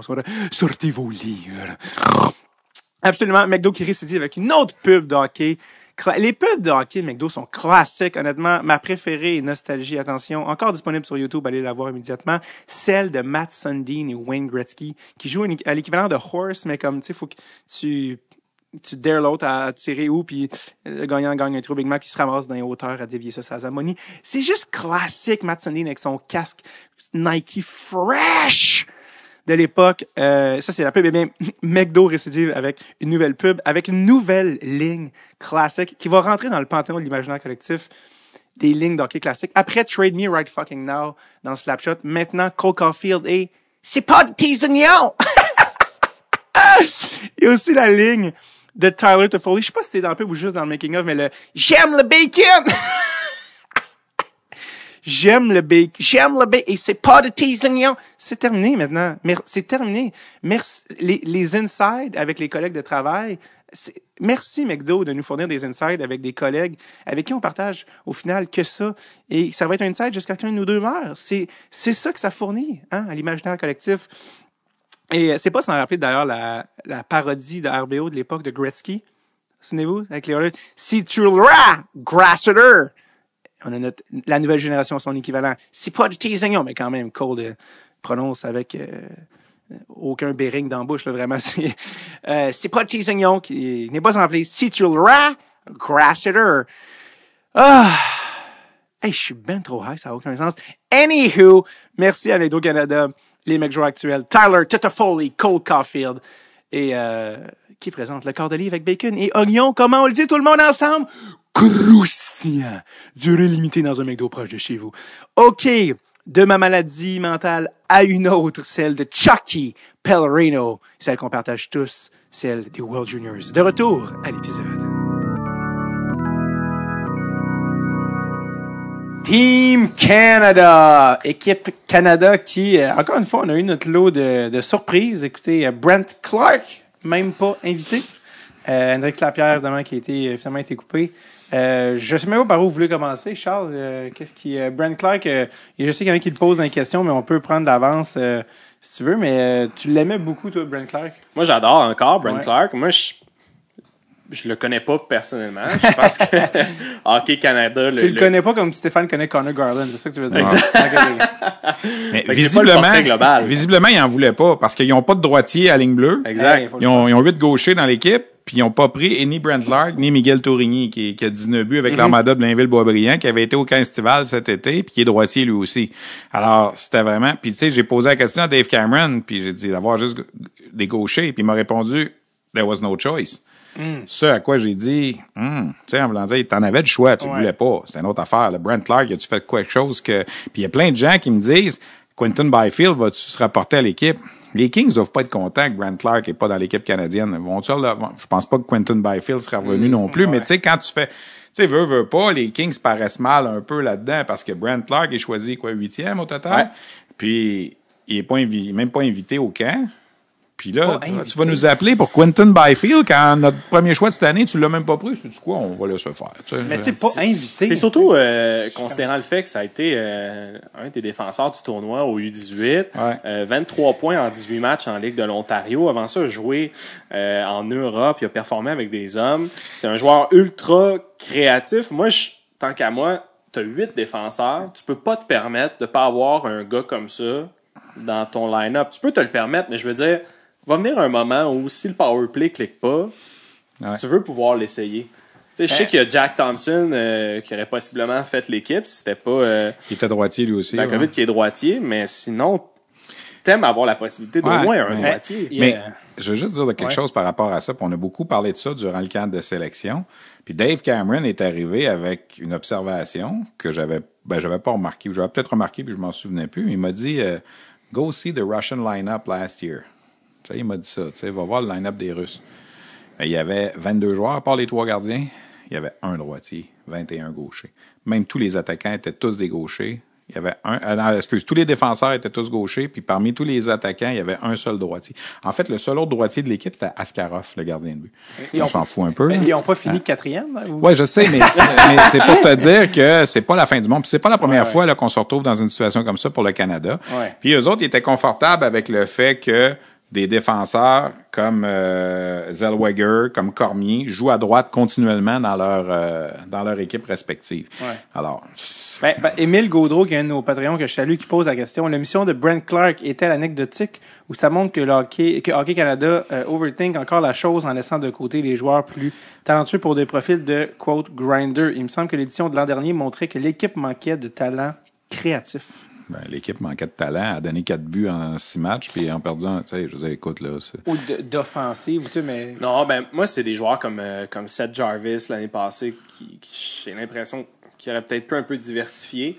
Mais bon, qu'est-ce qu'est-ce qu'on peut dire contre Est-ce que Seth Jarvis aurait changé quelque chose? J'entends la même chose que Kirby Dack, tu sais, je veux dire, il, Ben, regarde, cette année, il est Kirby- pas là, il a 19 ans. Kirby Dack jouait dans la Ligue nationale quand même. Oui, je sais, mais euh, est-ce qu'il mais il l'avait pris aussi, là. Ah oui. tu sais, Est-ce qu'il Il aurait changé? On ne sait pas. Est-ce que Seth Jarvis aurait changé quelque chose? C'est dur à dire, Mm-hmm. tu sais, je veux dire. Jusqu'à jusqu'à la finale, il n'aurait rien fait de plus. Là. Je me souviens d'une année, ben, la fameuse année de Marc-André Fleury, on en parlait tantôt, c'est Mario Durocher qui était l'entraîneur-chef euh, en Finlande en 2004. Puis Marc-André Fleury était arrivé des Penguins de Pittsburgh. là. Il avait commencé la saison dans la Ligue nationale, tu sais, puis là, il était au tournoi, puis jusqu'à la demi-finale, T'aurais eu Marc-André Fleury ou n'importe quel goaler de la Ligue canadienne de hockey, ça n'aurait rien changé. Le Canada aurait été en demi-finale aussi. Tu sais, il n'y avait rien changé. Là, en finale, ça a donné qu'il y avait de la gaffe, que tu sais, il a per- t'as perdu le match. Le seul moment où le Canada a tiré de l'arrière dans ce tournoi-là, c'est les, les six minutes. Tu sais, moi, je trouvais que l'an passé, ça me faisait penser à cette édition-là. Tu sais, le Canada, l'an passé, avait jamais tiré de l'arrière avant la match finale. En 2004, le Canada avait jamais tiré de l'arrière avec... euh, puis c'était l'équipe des 18 ans. C'est tous ceux qui sont venus en 2005 avec le Dream Team, qui étaient là à 18 ans l'année d'avant. là. Euh, Jeff Carter, puis euh, Shea Weber, puis tout ça. Là, tu sais. Alors, il y avait une grosse équipe. Ils ont tout fait, sauf gagner en 2004. La gaffe a fleuri, on se rappelle de ça. L'an passé, tu aurais ajouté Seth Jarvis dans le portrait. Je pense qu'il aurait été 6 et 0 jusqu'en finale pareil, là, puis il aurait probablement eu les mêmes stats, tu sais, puis, fait que, tu sais, je sais pas, tu sais, là. Je pense qu'un Dak dans la finale, c'est le genre de gars qui aurait peut-être pu faire une Tu sais, l'an passé, oublions jamais, tu sais, c'était le lockout. Ben, c'était le en tout cas, il y avait pas de hockey, Ouais. là, tu sais, je veux dire, c'était tous des choix de première ronde. L'an passé, je pense qu'il y avait 20 sur 25, c'était des choix de première ronde. Tu Mhm. regardes cette année, on a des choix de 4, des choix de 5, des choix de 7, tu sais, je veux dire, c'est Ouais. pas, c'est pas le même genre, c'est pas la même profondeur que l'an passé, mais il en manque pas tant que ça. Il va nous manquer Jimmy Drysdale, ça, c'est sûr. Ça aurait Ouais. été le, le meilleur défenseur. Il va manquer Byfield. Sillinger, Byfield. Mais tu sais, encore là, Byfield, tu sais, l'année passée, là, à part la game contre les Suisses, là, On n'a pas eu besoin de on l'a pas vu, là. Je veux dire, on, on va être honnête, là. Il a ramassé 5 points contre la Suisse, là, mais à part ça, tu sais. Puis, euh, Sillinger puis Jarvis, tu sais, c'est les autres qu'on Ouais. aurait pu avoir. Il y a des blessés aussi, là, je pense. Damon Hunt qui aurait fait l'équipe. Ouais. Il s'est blessé en bloquant un lancer euh, dimanche dans le match. C'est dommage. Lui, l'an passé, il se fait sortir à cause de la COVID. Cette année, il se fait sortir avec une blessure alors qu'il était à 15 minutes là, de jouer dans l'équipe. Alors, c'est malheureux. Mais C'est une question de c'est une question de profil, mais c'est ça, tu sais, c'est c'est se plaindre la, le ventre plein. Non, là, mais- mais... moi je trouvais que mettons des gars comme euh, des gars comme Krabs, des gars comme euh, New Hook, des gars comme euh, Byfield, c'est tous des gars à haut tempo, mais dans des matchs aussi serrés contre les Américains, tu as besoin de joueurs qui qui vont trouver une nouvelle manière Ben, de qui- créer de l'espace au centre de la Regarde, Je vais glace. te nommer trois noms dans l'équipe de cette année, là, mettons, Ouais. là, OK? Justin Sordiff, Ouais. OK? Elliott Desnoyers, puis euh, c'est qui l'autre? Euh, ben, Will Coyle. Ouais. OK? T'as trois gars. Hendrix Lapierre est meilleur que ces trois gars-là. Là. Mm-hmm. Ils ont pas pris Hendrix Lapierre parce qu'ils veulent avoir des gars différents. Là. Tu sais, je veux dire, Hendrix Lapierre et Elliott Desnoyers, j'enlève rien à Elliott Desnoyers, mais Hendrix Lapierre est un joueur plus talentueux qu'Elliott Desnoyers. Mais ils ont pas mieux prendre Elliott Desnoyers parce que dans certains matchs, on a besoin de ce profil-là, puis on prend pas les 22 meilleurs pointeurs. Tu sais, ils ont pas invité sa, on en parlait tantôt, ils ont pas invité sa voix, puis tout ça. Ça prend un peu de tout. Tu sais, Ouais. c'est pas les 22 meilleurs, c'est les joueurs, les 22 joueurs qui vont faire la meilleure équipe. Puis dans une équipe, ça te prend des gars comme cas c'est ce qu'ils autres pensent. On peut être d'accord ou pas, tu sais, mais l'année passée, c'est un peu ça qu'ils ont fait comme choix. Pourquoi ils n'ont pas pris Jarvis? Il était bon, Jarvis, la preuve, il jouait à 19 ans dans la Ligue nationale. Puis André Tourigny me l'a dit. Il dit au Québec, ça chiale parce qu'on a juste euh, Jacob Pelletier. Il dit dans l'Ouest, là, il chiale dessus. Tu penses, j'ai pas pris le MVP des playoffs l'année d'avant. Tu sais? C'est ça. Chacun- Tu sais?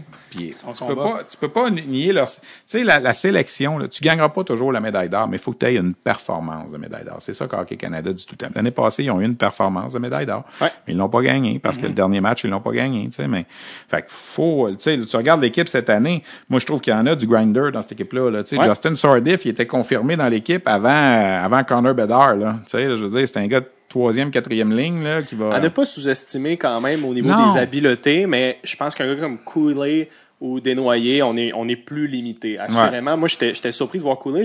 J'aurais peut-être préféré un gars comme euh, Brennan Hoffman, qui a rapporté du papier sablé, mais qui a aussi un élément euh, qui apporte du talent avec un gars comme Ridley Gregg. Je pense que ça aurait fait une belle unité. Mais j'aime le mix cette année. Mais moi, même. mon point, c'était est-ce que de prendre Hendrix Lapierre à la place de Will Cooley, ça change de quoi sur la médaille d'or?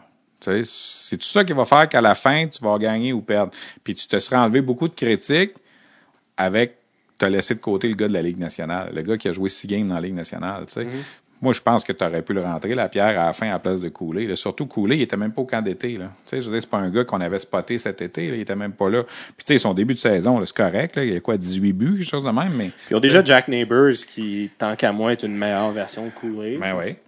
Et Jack Neighbors en est un autre qui arrivait de la Ligue nationale, tu sais, qu'on a décidé Ouais. de garder, tu sais. Alors, on verra, tu sais, c'est, c'est leur choix. Puis tant et aussi longtemps qu'ils n'ont pas joué, on va aller avec leur choix, mais. Parlant de Connor Bedard, Charles, le gars, on en parlait quand il gagnait les invitations.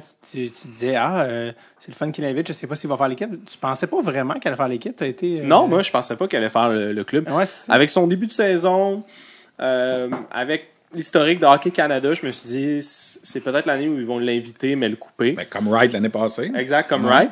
Puis finalement, euh, ben, c'est Bédard qui s'est créé une place euh, une fois au camp. Je vais, je vais te dire quelque chose, tu sais. Ça, il a pas donné le choix. Puis ce que Hockey Canada a aimé, je pense, de Bédard là, dans le camp, c'est OK, on l'a mis sur le spot. On lui a dit, il faut que tu gagnes ta place. Regarde comment est-ce qu'il a réagi. Ouais. Il a monté. OK, vous pensez que je passais bon, mais on va vous le montrer que je suis bon. C'est exactement ce qu'il a fait au tournoi des U18 quand Michkov euh, avait euh, créé l'égalité, en fait avait, Ouais. avait fait le but qui faisait en sorte que les Russes prenaient les devants. Bédard est retourné avec un revers sublime dans, la lucarne. Puis il avait pris aussi de l'ascendant quand Wright a manqué quelques matchs. Wright a manqué deux matchs dans ce tournoi-là l'an Mhm. l'an passé, tu sais. Puis il a pris, tu sais, puis écoute, il y avait 15 là. C'est des gars de 17 là, Ouais. tu sais. c'est que- Puis il y avait quoi, 20 matchs de jouer. là. Quand il est parti au U18 l'an passé, il était premier compteur de la Ligue de l'Ouest, qui avait joué 20 matchs là, parce que c'était la saison écourtée à cause de la COVID. Quand il est parti, il a laissé les... il a pas fini premier compteur parce qu'il a manqué des matchs à la fin à cause du U18. Mais tu sais, il avait 15 ans, les joueurs contre des gars de 20 ans, puis les universitaires en fin de semaine, il y avait 22 puis 23 là. Puis je regardais les noms de certains universitaires, il y en a qui avaient compté 30 buts dans la Ligue de l'Ouest dans le temps là, à 19 ans, 20 ans, c'était pas des mauvais joueurs là. Tu sais ceux qui ont joué, c'était pas l'équipe universitaire all canadienne parce que ils voulaient pas faire voyager les gars de l'UQTR puis de. Concordia là, en Alberta pour euh, deux matchs hors concours. C'était une équipe d'étoiles des universités de l'Alberta. Là. Tu sais, Il y avait trois, quatre universités qui ont fait un pick-up dans ça. Il y avait des bons joueurs là-dedans. Puis c'était des gars de 21, 22 ans. Il y a 16, le kid. Là. C'est une attitude de gars qui veut être repêché premier au Puis le goaler qui a déjoué, le goaler qui a déjoué, c'était les goalers de l'équipe Canada. Là. Ouais. Parce que la façon que ça fonctionne au camp, c'est que les gardiens vont jouer pour l'équipe universitaire. L'équipe universitaire mène pas de gardien. On fait jouer les, on a trois ou quatre gardiens au camp habituellement, fait qu'on en met deux du côté. Comme là, ce match-là, samedi, C'était brochu pour universitaires. Kosa jouait pour euh, le Canada, puis Brochu puis euh, Garand se sont séparés le match pour les universitaires. Puis dimanche, c'était le contraire. C'était Garand qui jouait pour le Canada, puis Kosa puis Brochu ont joué pour les universitaires. Tu sais, alors, il y a quand même des joueurs gardiens de Team Canada. Puis il jouait contre des gars, là, tu sais, des gros bonhommes. Je te dis pas qu'ils sont là pour le tuer. Tout le monde veut pas se blesser dans ce genre de match-là, là, tu sais, mais il reste que Quand c'était physiquement des gars beaucoup plus matures que lui, là, Vraiment hâte de voir le rôle qu'il va avoir aussi dans, dans, dans cette équipe-là. euh. Ouais. Mais tu sais, pour, juste pour rappeler aux gens, les deux derniers, là, c'est Crosby puis McDavid, qui Ouais. l'ont fait à 16 ans. Deux papés. Crosby, la première année à 16 ans, l'année de 2004, que je vous parlais tantôt, était sur le quatrième trio. Puis il jouait sur la deuxième unité en avantage numérique. C'était ça le rôle de Crosby. Puis dans le cas de McDavid, en 2014, euh, je décrivais pas les matchs cette année-là. J'étais assis dans les estrades parce qu'on décrivait en studio à RDS. Fait que moi, j'étais assis comme trois rangées en arrière du banc de l'équipe canadienne. C'est là qu'était notre position. Puis McDavid a réchauffé le banc pendant deux périodes. C'est la première fois de sa vie qu'il réchauffait le banc. D'ailleurs, Brent Sutter avait pas très bien agi là-dedans. Il avait joué en première période, il l'avait assis deux, deuxième, troisième. C'était contre tes Tchèques, justement. Puis euh, il l'avait envoyé en tir de barrage. Il, écoute, il avait froid sur le banc, là. Ça faisait deux périodes assis là, puis il n'avait pas compté. Puis écoute, pour la première fois de sa vie, probablement, il était nerveux, je pense. Puis il est assis. que ça- Je le regarde, là, je le vois, il est assis au banc, là. Sais, là, moi, je me fais bencher. Qu'est-ce qui se passe, là? Je veux dire, mais c'est ça, là, un 16 ans. Là, j'ai hâte de voir Bédard. Je dis pas qu'on va se faire bencher. Est-ce qu'il va partir comme 13e attaquant, puis il va monter? Moi, je pense que le, le plan avec lui, c'est de le partir plus bas, puis de voir comment ça va aller. Ouais. Mais tu sais, si tu le sens que c'est la première ligne en partant, puis ça va pas, après ça, tu vas peut-être le perdre. Fait que commençons tranquillement. Il va peut-être jouer sur la, la quatrième ligne, mais je peux te dire une chose. Tous les gars qui ont joué avec au camp en fin de semaine, ils ont tous bien paru. Joshua Roy a compté un but, une passe avec lui dans, dans le match de samedi. Puis euh, William Dufault a compté avec lui dans le match de dimanche. Les deux sont pas dans l'équipe. Fait que, tu sais, ça prouve qu'il est capable de faire bien paraître euh, les gars qui jouent avec lui. là. Puis s'il pouvait avoir un petit peu de power play, j'aimerais ça là, de le voir. Bon, ça, il va en avoir, Euh, c'est sûr c'est qu'il va en avoir. sûr. Sinon, les autres attaquants qui remarquent, euh, qui attirent ton attention, Charles? Ben, du côté du Québec, évidemment, Maverick Bourque, Ben, que j'ai euh, que- très hâte de voir. Ben Moi, oui. ça, ça fait longtemps euh, que je le préfère à Hendrix Lapierre, que je le dis. C'est, c'est- c'était le meilleur espoir euh, parmi les deux, selon moi. On a Xavier Bourgault, son euh, Oui. compatriote, Shawinigan, qui a fait euh, le club. J'ai, euh, j'ai hâte de voir Ridley Gregg. Moi, je l'ai adoré au camp des sénateurs d'Ottawa. Euh, il m'a franchement impressionné. Je le voyais davantage comme un centre de troisième trio, mais de plus en plus, je le vois comme un centre de deuxième avec euh, du talent puis euh, du papier sablé. C'est en est un, excuse, qu'on a vu avec les sénateurs de Belleville aussi l'an passé, avant que la Ligue de l'Ouest reparte, un peu comme quand Goulet était avec le Rocket aussi. Ouais. Ridley Gregg a joué quelques matchs dans la Ligue américaine. En effet, puis euh, du côté du côté du Canada, Ken Johnson, je veux absolument voir Ken Johnson sur la scène internationale. C'est un gars qu'on n'a pas vu beaucoup justement parce que il a joué euh, il a joué dans les rangs euh, secondaires. Après ça, à Michigan, moi j'ai hâte de le voir contre euh, la crème de la crème, voir si ses talents vont sortir autant. Logan Stankoven, j'étais franchement content de le voir euh, au sein Un de l'équipe. Un petit Gallagher. Exact. Un genre, de joueur à la Brandon Gallagher. Avec un tir euh, un peu plus euh, Lui, lui a manqué Snappy. le match de samedi parce qu'il avait été légèrement blessé. C'est pour ça qu'on avait rhabillé Gunter samedi. Gunter devait pas jouer, puis c'est lui qui a joué avec Bédard puis Joshua Roy. Mais dimanche, Stankoven, c'en est un que je dis pas qu'il était sur la ligne, mais là, il avait pas joué le samedi, puis il faisait pas partie des gars assurés. Fait que dimanche, il prenait une bonne game, puis il a vraiment joué un bon match. Là, il a sorti, Mm. puis je l'avais aimé au U18 aussi beaucoup. Là.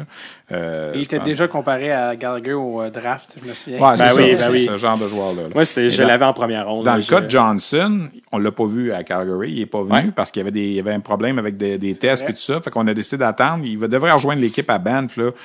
Aujourd'hui ou demain, on est le 15-16 décembre, je rappelle aux gens. là. Mais euh, il a été le meilleur pointeur du Canada cet été. Au camp d'été, là, dans les matchs intra-équipe qu'on a joué, parce que cet été, on n'a pas joué contre la Finlande, la Suède, les États-Unis, comme on fait habituellement dans les camps estivaux. Ça fait deux ans. Mais on a joué euh, il y avait 40 joueurs au camp estival, puis on a mélangé ça avec les U18. Je sais pas si tu te souviens ce qu'on a fait cet été, là, puis on a fait des équipes qui avaient 10 gars U20 puis 10 gars U18 dans la même équipe. Puis c'est lui qui était le meilleur euh, compteur. Il a fait 5 points en trois matchs, Ken Johnson, cet été. Moi, c'est un que j'ai pas vu beaucoup. J'ai hâte de voir aussi. là. Mon, lui, quand le camp a commencé, ils nous ont dit Jack Thompson ne viendra pas parce qu'il y a des cas de COVID à Sudbury. Ken Johnson viendra pas.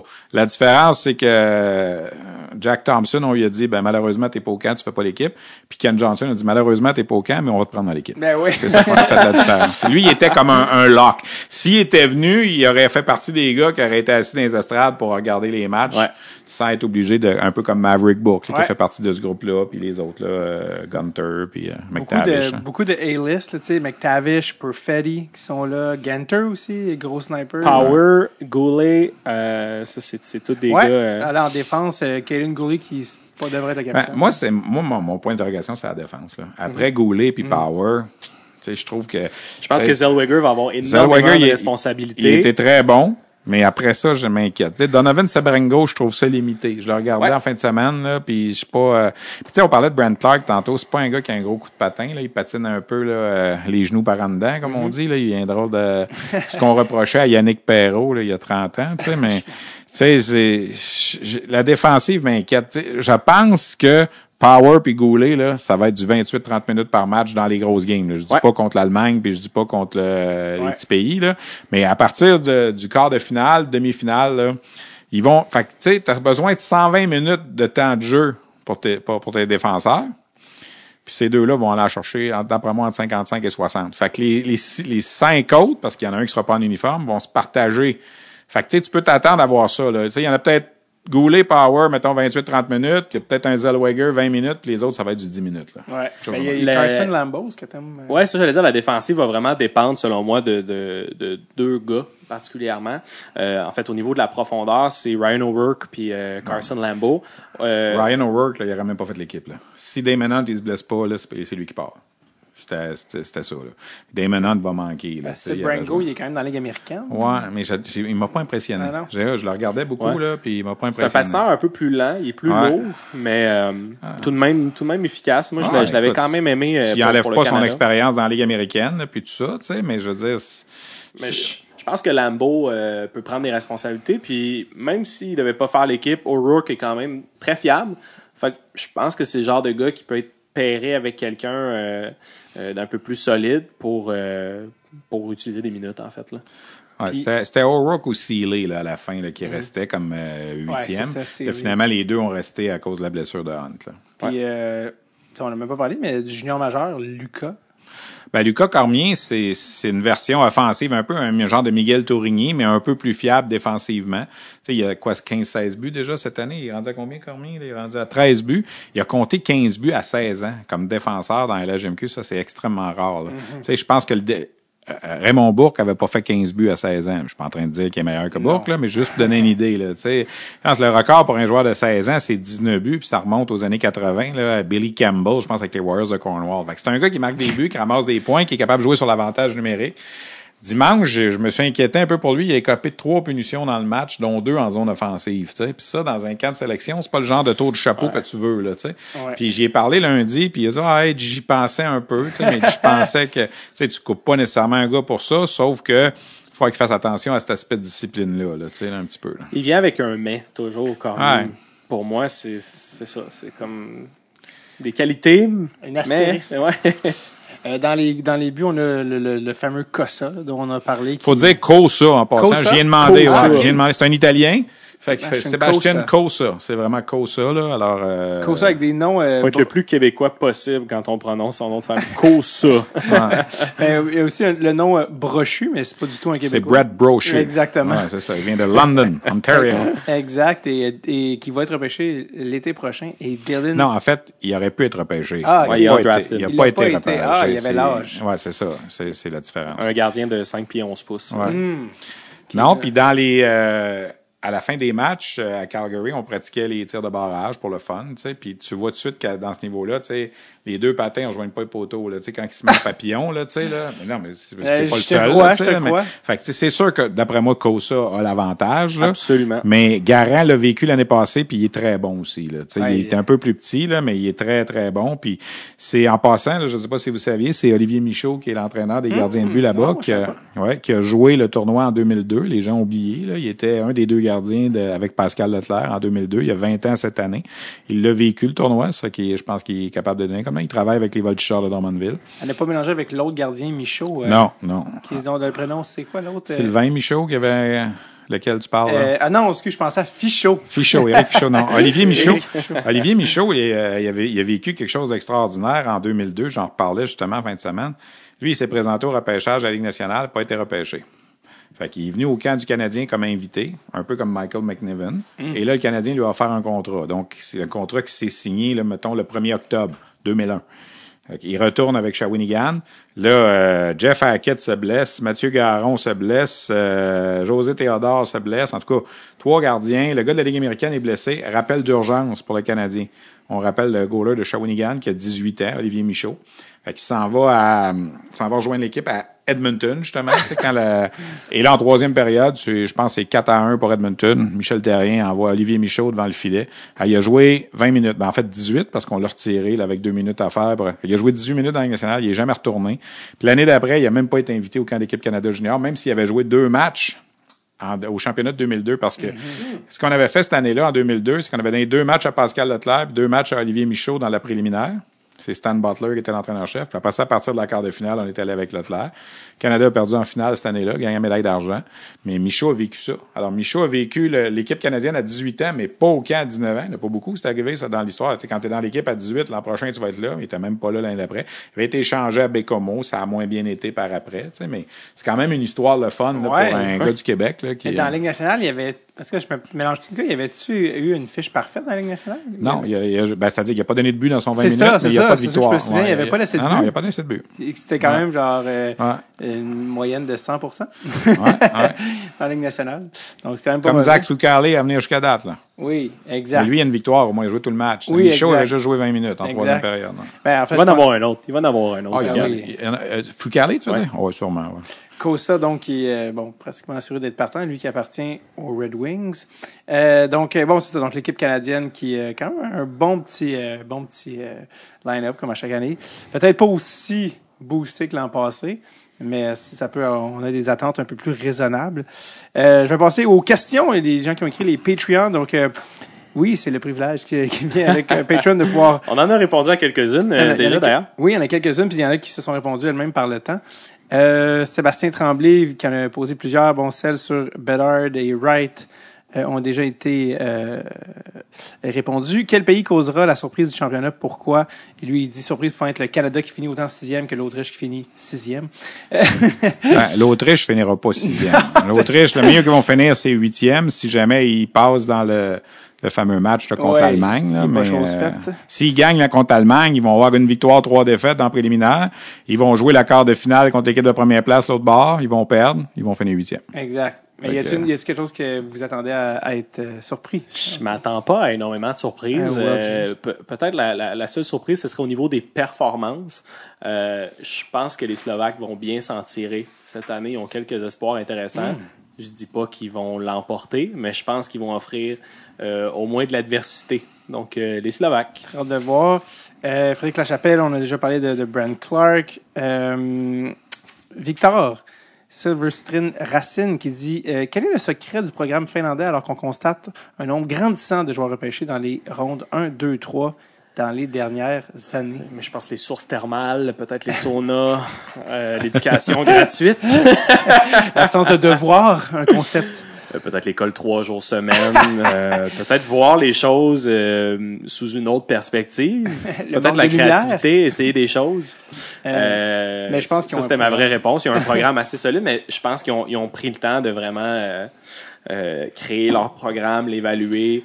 Euh... Et ils se sont beaucoup inspirés. La Finlande est peut-être le pays qui s'est plus inspiré du Canada. C'est pas mm. question de se lancer des fleurs là, mais tu sais les, la, les ben dans, dans la façon de faire, dans la façon de construire les équipes. Je pense dans la façon de ils ont beaucoup regardé ce que le Canada a fait là, dans les années 2005 à 2009, quand il y a eu cinq médailles d'or de suite, puis les Finlandais étaient jamais là. Là, les Finlandais, là, ils ont gagné trois tournois là, depuis les neuf dernières années. Oui, ils ont eu des mauvaises performances. Ils ont même déjà congédié un coach en plein tournoi à Montréal. Mais euh, il reste que ils ont, ils ont été, je pense, avec la façon que le Canada jouait ce tournoi-là, puis la façon que on, a décroché peut-être un peu du, du modèle scandinave, suédois, quand même, puis on a fait un peu ce que le Canada faisait. Ça, ça amène des résultats jusqu'à un certain point, mais moi, des fois, je lis des articles, on plante le programme canadien quand ça va pas bien, surtout, la fameuse année en 2019 où je parlais tantôt, hein, la Finlande gagne la médaille d'or, puis le Canada finit sixième. Où s'en va notre hockey? Tu sais, moi, je vais fou quand je lis ça, là, les boys, je vous le dis, là. Je vais fou parce que, je vous l'ai expliqué tantôt, là, t'étais un bâton cassé ou un lancer de punition de jouer en demi-finale contre la Suisse. Puis c'est la Finlande qui finit sixième, c'est toi qui joues l'or ou l'argent, là. Tu sais, t'as ça, là. là, chez moi, J'ai commencé à faire, moi, je fais mon, mon petit classement parallèle. Ben parce que moi, j'aime comparer les cinq puissances ensemble. Fait que je fais un classement chaque année des matchs impliquant seulement les, tu sais, on oublie la Norvège, puis le Danemark, puis l'Allemagne, puis l'Autriche, puis tout ça. Puis dans les dix dernières années, c'est le Canada qui a la meilleure fiche à travers les. Ça, j'en suis convaincu. Ben oui, non. Je veux dire, c'est, pour moi, c'est ça qui est une statistique Mais- importante. Parce que moi, je dis toujours, ça serait le fun que ces cinq puissances-là puissent jouer une saison. Tu sais, une saison. Imaginez une saison de 40 matchs, là, tu joues 10 fois contre des Russes, 10 fois contre des Finlandais, 10 fois contre des Suédois, puis 10 fois contre des Américains. Hey, on arrête-tu du bon hockey là, avec ces équipes-là? Ça serait incroyable. Ben, tu sais. c'est un peu. Comme euh, les divisions l'année passée dans la Ligue nationale. Mais c'est là. un peu la mentalité du programme de développement américain, de d'amener les meilleurs avec les meilleurs. Ouais. Je pense qu'en tout cas, la Finlande aussi, pour être allé, euh, pour avoir rencontré le, le président de la, de la Suède, c'est leur programme aussi, je pense, de développement. Parce que là, on parle, en ce moment, je pense aussi, on peut-être pas mélanger deux choses, mais il y a le les- tournoi et le développement. Exactement, tu sais, le développement. Puis là, tu sais, justement, peut-être que aussi, Stéphane, je pense que t'en sais plus là-dessus, mais Hockey Québec vient de prendre un certain, une tournure assez majeure en nommant Jocelyn. Ouais, mais, mais tu sais, c'est parce que ça, les résultats de ça, ça va prendre combien de temps? Là? Tu Ah, sais, je veux dire, euh, ça, ça se verra prend- pas demain matin. Là. Mais non. Continue à jaser, les boys. je vais Oui, arriver non, c'est ça. feuille. Ben oui. là, puis, là, euh, a- Mais du côté des Finlandais aussi, on, on a fait de la place euh, aux meilleurs espoirs en Liga. Il y en a plusieurs qui ont, qui ont fait l'équipe. Même chose euh, en Allemagne, c'est une, une méthode qui a été utilisée. Euh, je pense que chaque équipe en Ligue allemande doit avoir deux joueurs de 17 ans Ah ouais, hein? pour le Ben, la, K- développement. la KHL fait ça aussi. Tu es obligé d'avoir deux, deux euh, en bas de deux U20 dans l'équipe. Ah ouais? Ouais. Pour, euh, le problème, c'est que t'es- il dicte pas le nombre de minutes que ces gars-là doivent jouer, là, mais il faut qu'ils soient en uniforme. Puis, euh, En effet. Ça leur donne au moins une, une expérience professionnelle, un calibre plus élevé. Puis après ça, quand tu retournes plus bas, euh, tu sais à quoi t'en t'en remettre, tu sais à quoi t'attendre. La plupart des Russes euh, qui vont en KHL, après ça, vont jouer en MHL ou en VHL. Puis ils ont un peu une meilleure idée du, du calibre. Mais je, je pense que c'est des mesures comme ça qui contribuent euh, à, atteindre la crème de la crème. quand tu regardes, le- regarde, regarde le Stéphane a classement trouvé je- sa feuille, Ben oui, mais je trouve, moi, je trouve ça hyper important. Tu sais, puis dans les dix dernières années, 2012 à 2021, dans les matchs impliquant Canada, Russie, dans les matchs impliquant les équipes qui peuvent gagner la médaille d'or, tu sais, Canada est 18-11-4. OK? Euh, là, tu regardes la Suède. 12, euh, 19, 8, 4, mais des- beaucoup de victoires en prolongation ou en tir de barrage, moins de victoires en temps réglementaire. J'ai pris le système de points là, international où on donne deux points pour euh, les États-Unis, 14 victoires, la Russie 11, puis la Finlande 9. Ça n'a pas empêché la Finlande de gagner trois médailles d'or, mais Ouais. c'est la Finlande qui a la moins bon, le moins bon dossier. Pourquoi? Parce que c'est tout ou rien, comme je Ouais. disais tantôt. Alors, quand tu regardes ça, si tu avais une saison, regarde, on est rendu quand même à 30 matchs, c'est Canada qui est premier dans ce, dans ce classement-là. Alors, moi, de voir que parce que le Canada finit sixième à Vancouver, sur un lancer punition raté, puis euh, un, un- hey, c'était à 1-0 ce match-là pour le Canada, là, il restait 40 secondes. Là. Je sais pas si vous vous rappelez la shot, là, Michael DiPietro, Ouais, il passe au-dessus de lui, tu sais tu peux pas dire que le Canada est sixième. tu sais. Puis là, tu fais des articles, puis là, tu as, des gens qui, malheureusement, ne suivent pas le hockey. Puis là, ils embarquent dans des émissions d'affaires publiques, je ne vais pas nommer de nom, là. Où s'en va notre hockey? Notre sport national, notre développement fait pitié. Hey, on finit sixième en arrière de la Suisse, ça n'a aucun bon sens. Tu sais, pensez à ça, sérieusement. Non, c'est- sérieusement, là. Non, mais ce qui est dommage, c'est qu'il y a des journalistes sérieux qui te sortent des affaires de même en ondes. Moi, j'étais dans mon char, là, je me branlais la tête, excusez, de mon char, là. J'étais pas dans mon auto, j'étais dans mon char. On l'a dit, c'est un fan des Cowboys. là, J'en revenais Dans pas. son camion. J'en revenais pas que des gens. Puis là, il parle à un intervenant qui est plus ou moins crédible, qui a plus ou moins suivi ça, puis qui embarque là-dedans.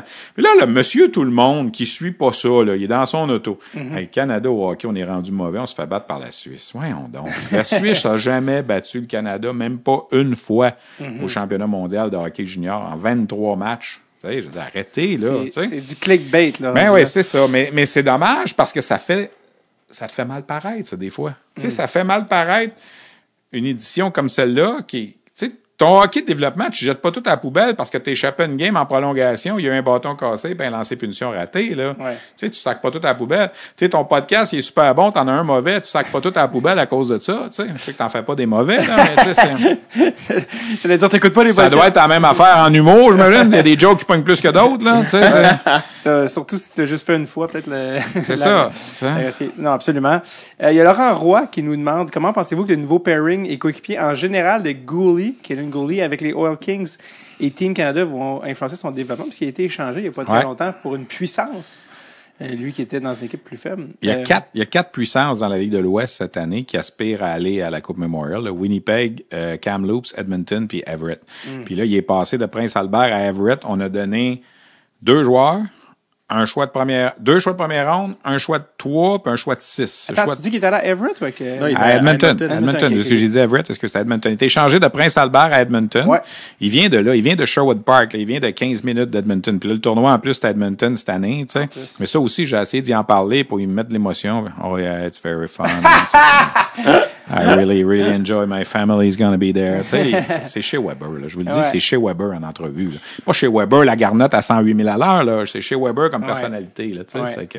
Je pense qu'il n'y a rien qui va influencer son développement. Ben non. Non, c'est ça. Il a des yeux de tueur depuis, euh, depuis le Ah repêchage. non, puis il frappe, puis, il euh, frappe pour faire mal, là, tu sais, je veux dire, puis euh, c'est que- Mais c'est Ouais, sûr que sa saison va être plus motivante, c'est-à-dire partir d'un Ben club qui aspire pas aux grands honneurs puis aller dans, dans cette situation-là, c'est sûr que Mais ouais. il y a un élément motivateur. Sauf que tu as toujours la fameuse. Je, je dis pas que c'est son cas, mais tu as toujours la fameuse quand tu te fais éliminer rapidement, tu t'en viens dans la Ligue américaine plus vite, par exemple. Ouais. Tu sais, il aurait pu finir la saison avec Laval. Alors que là, il y a des chances, je vous Ou dirais. De, ben, ouais, Montréal va te jouer encore au mois de. Euh, Peut-être un- les Euh, deux derniers en ce moment, en ce moment, je vais gager plus sur le Rocket de Laval pour faire les séries dans la Ligue américaine que sur le Canadien dans la Ligue nationale. Mais Ouais. tu sais, c'est ça qui arrive. Tu sais, quand tu te fais éliminer junior, tu peux venir finir dans, dans la Ligue américaine. Tu sais, alors, mais connaissant Goulet, de ce que je connais de lui, c'est un compétiteur, puis il va tout faire pour amener Edmonton. Surtout comme je dis, que c'est sa ville en plus. Là, tu sais, c'est- alors eux autres, ils visent euh, Saint John, la Coupe Memorial, c'est sûr. là.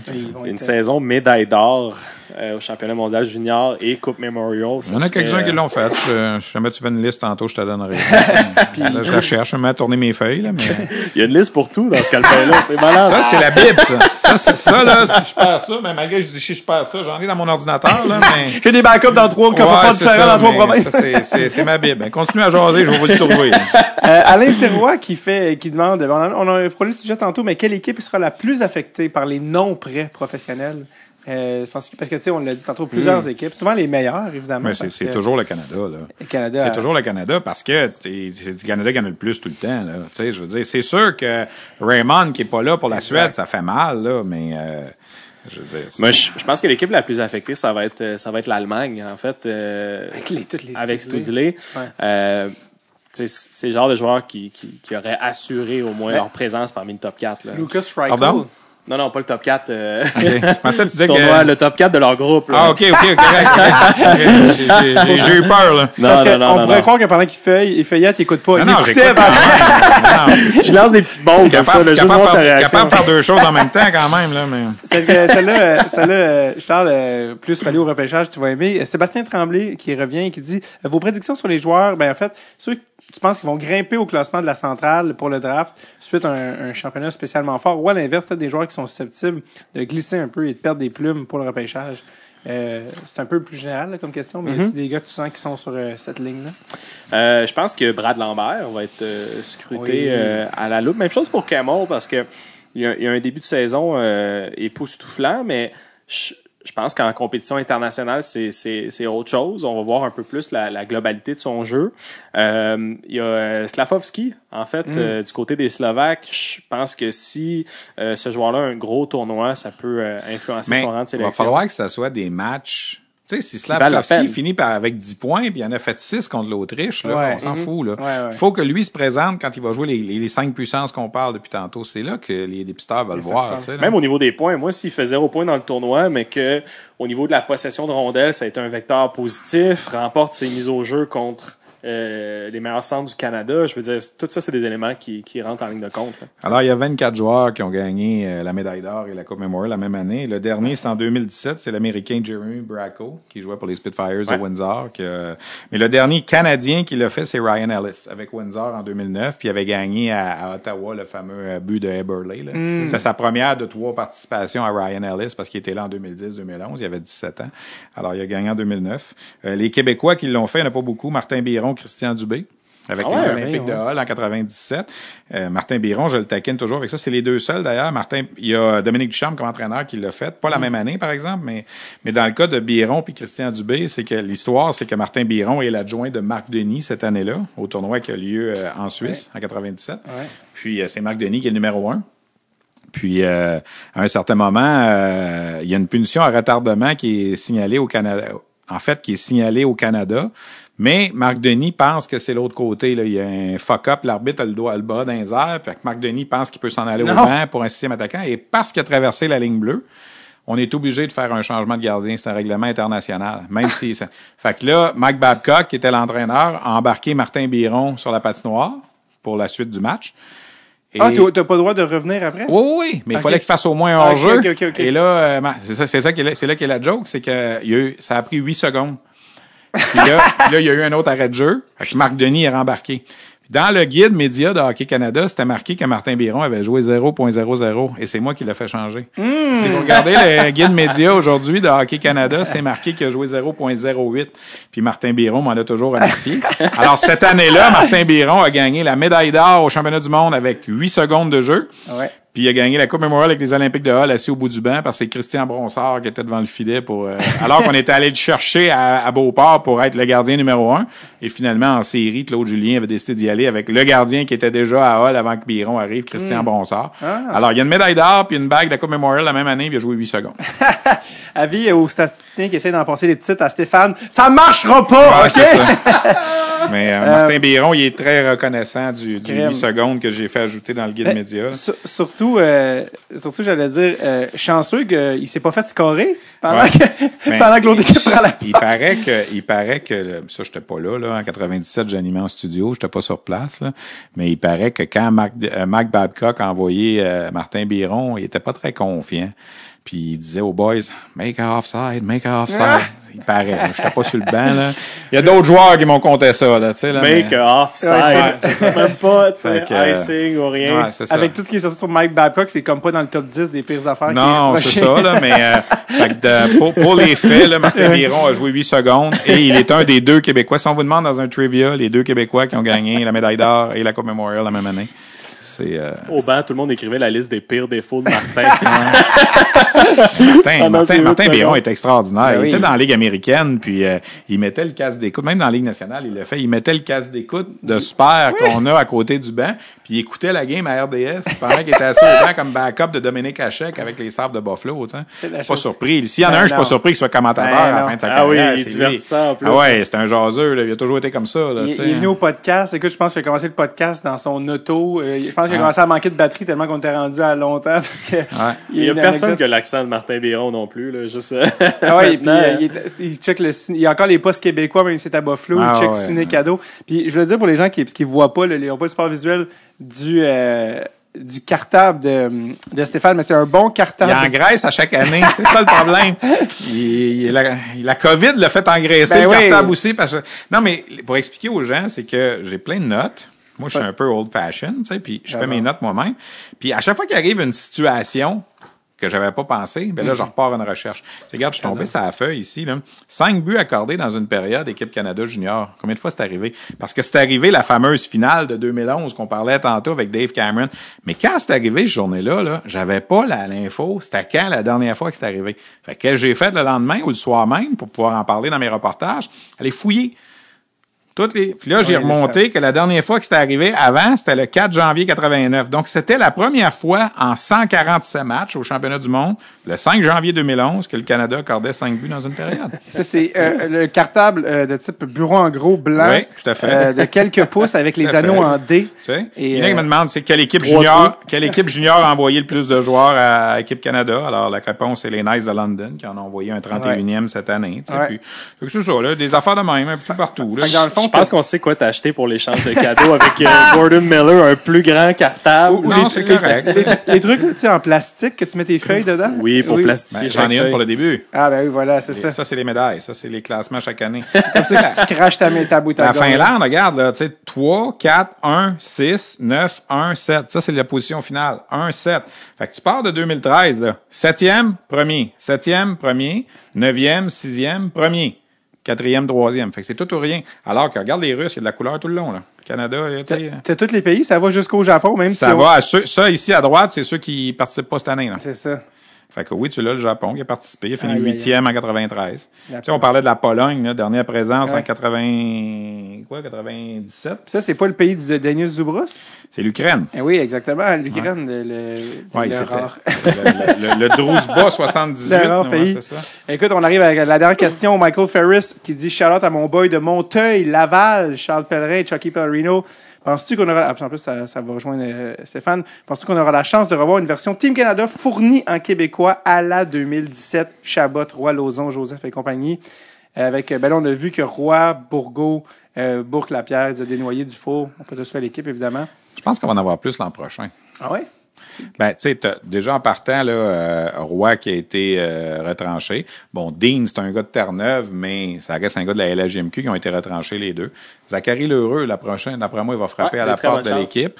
Euh, Zachary Bolduc des Remparts va frapper à la porte de l'équipe. Tristan Luneau, à 18 ans, l'an prochain, il va peut-être être pas loin de... Peut-être. Tu sais, alors, il va... Il va c'est des cycles, là. Tu sais, je veux dire, Vraiment. pourquoi il y a une année, il y en a sept, pourquoi une année, il n'y en a pas?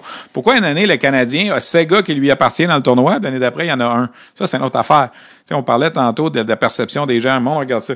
Ah, les Canadiens sont pas bons. On avait, ils ont juste un prospect au tournoi cette année, tu sais, mettons. Ben oui. Ah, mais l'année passée, il y en avait sept. Tu sais, c'est- pourquoi c'est comme ça? Pourquoi que, tu sais, euh, j'ai j'ai trop posé la question au repêchage de la Ligue nationale. Pourquoi une année, le programme américain, il envoie 13 gars en première ronde, puis l'année d'après, il y en a deux? Ils ont changé de quoi dans les céréales aux États-Unis entre euh, les gars nés en 2000 et en 2001, tu sais? Ben non, c'est un, c'est un concept inexplicable, là. Ben je veux dire, il n'y a pas d'explication. Pourquoi la Finlande gagne la médaille d'or, l'année d'après, elle finit huitième? Hey, neuvième une année à Montréal, ils ont joué à relégation, là. Ils ont congédié le coach pendant le tournoi, là.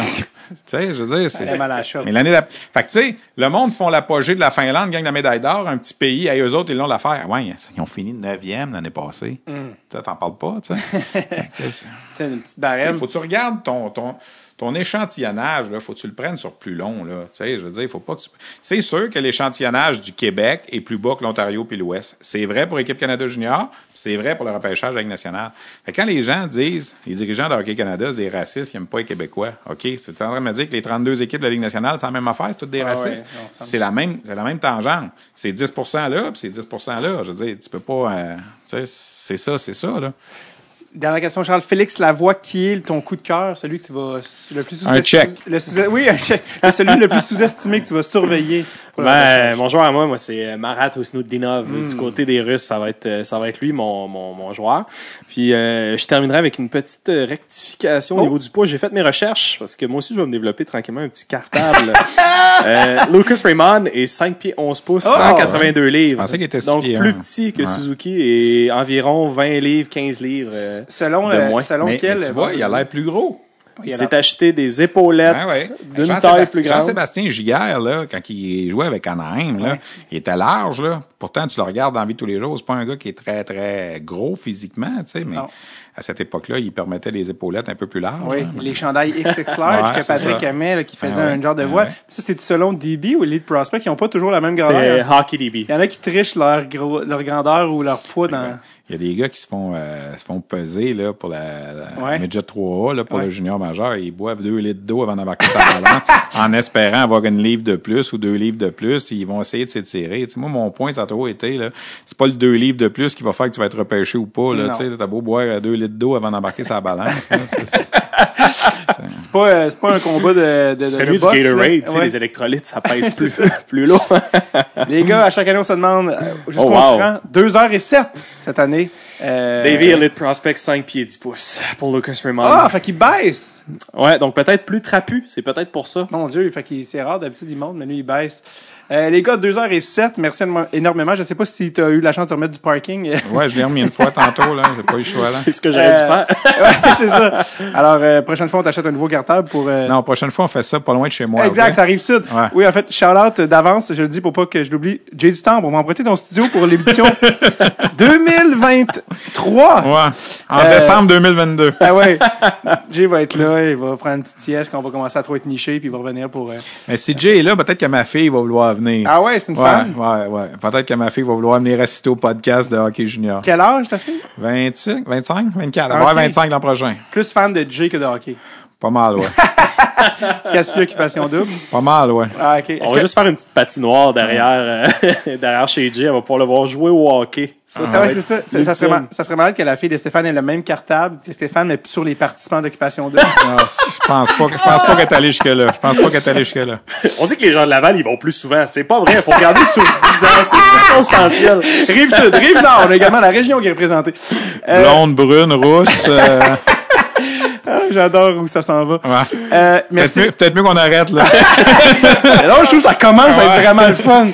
Euh, Stéphane, ça commence. Quelle date sur RDS? ben, on a des matchs, là. Quand est-ce que tu mets ça en ligne, Le là? 20. Bon, ben, on a eu un match hier, le 19. Mais pour les Patreons, euh, ça va être dès dans les prochains jours. Donc, OK. Bon, ben, le 19 décembre, 20 et 22, des matchs préparatoires. Suisse, Suède et Russie. Donc, deux bons tests, le Suède-Russie. C'est le Mhm. fun d'avoir ça parce que le Canada affronte toujours en préparatoire des équipes de l'autre groupe qui affrontera pas en phase préliminaire de- du tournoi. Alors, la Suisse, la Suède et la Russie sont dans le groupe à Red Deer.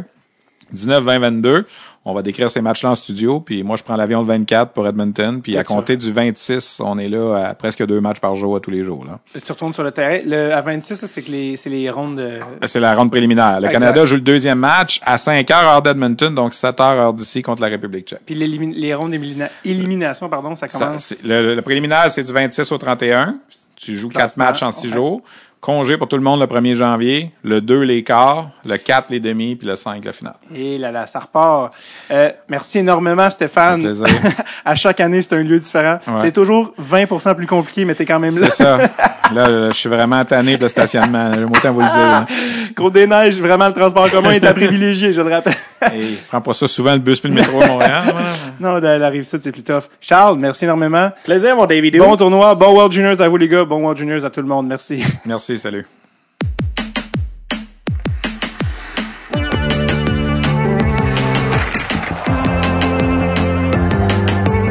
Merci énormément aux deux boys. Euh, merci Stéphane. Honnêtement, le parking est catastrophique sur ma rue. Merci tellement d'avoir pris la peine de venir, d'avoir été généreux. Fois, on a bossé les deux heures et ça dans le plaisir. Euh, merci également à Chucky Pellerino qui est toujours là et qui euh, c'est un genre de d'examen de mi-année hein, où il peut commencer à évaluer les jeunes enfants euh, pour évidemment le repêchage. Euh, je veux prendre également un moment pour vous remercier, vous les fans de Dress Tape. Merci les, les auditeurs. Euh, merci tellement de nous écouter. Euh, le fanbase de Dress Tape grandit à chaque instant depuis le premier épisode et merci de c'est un honneur de faire partie de votre routine que vous nous écoutiez dans l'auto, dans le transport en commun, euh, au gym euh, ou juste en mangeant des Cheetos assis sur votre divan. C'est vraiment, vraiment un plaisir et on, sait que l'épisode des World Juniors est un rendez-vous qui est très, très, très convoité à chaque année. Donc, merci de faire de Gratuit Tape, le podcast qui est. Merci énormément. Je vous souhaite un joyeux temps des fêtes.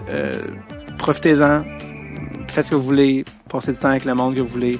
Mangez ce que vous voulez. Et euh, on se revoit en 2022 avec des nouveaux épisodes de Dressed Tape. Je vous rappelle, si vous en voulez, des inédits qui vont sortir sur Patreon pendant le des fêtes, euh, des gens de petits sucres à la crème auditifs, c'est possible. On se revoit sinon le 17 janvier pour les épisodes publics ou encore mieux en personne le 1er avril à mon show. Get it? davidbocage.com. Euh, pour vrai, passez un excellent temps des fêtes. Je vous souhaite la meilleure année 2022. Et pour la dernière fois de l'année, je vous dis, OK, bye bye now. Bye bye. Take it easy, buddy.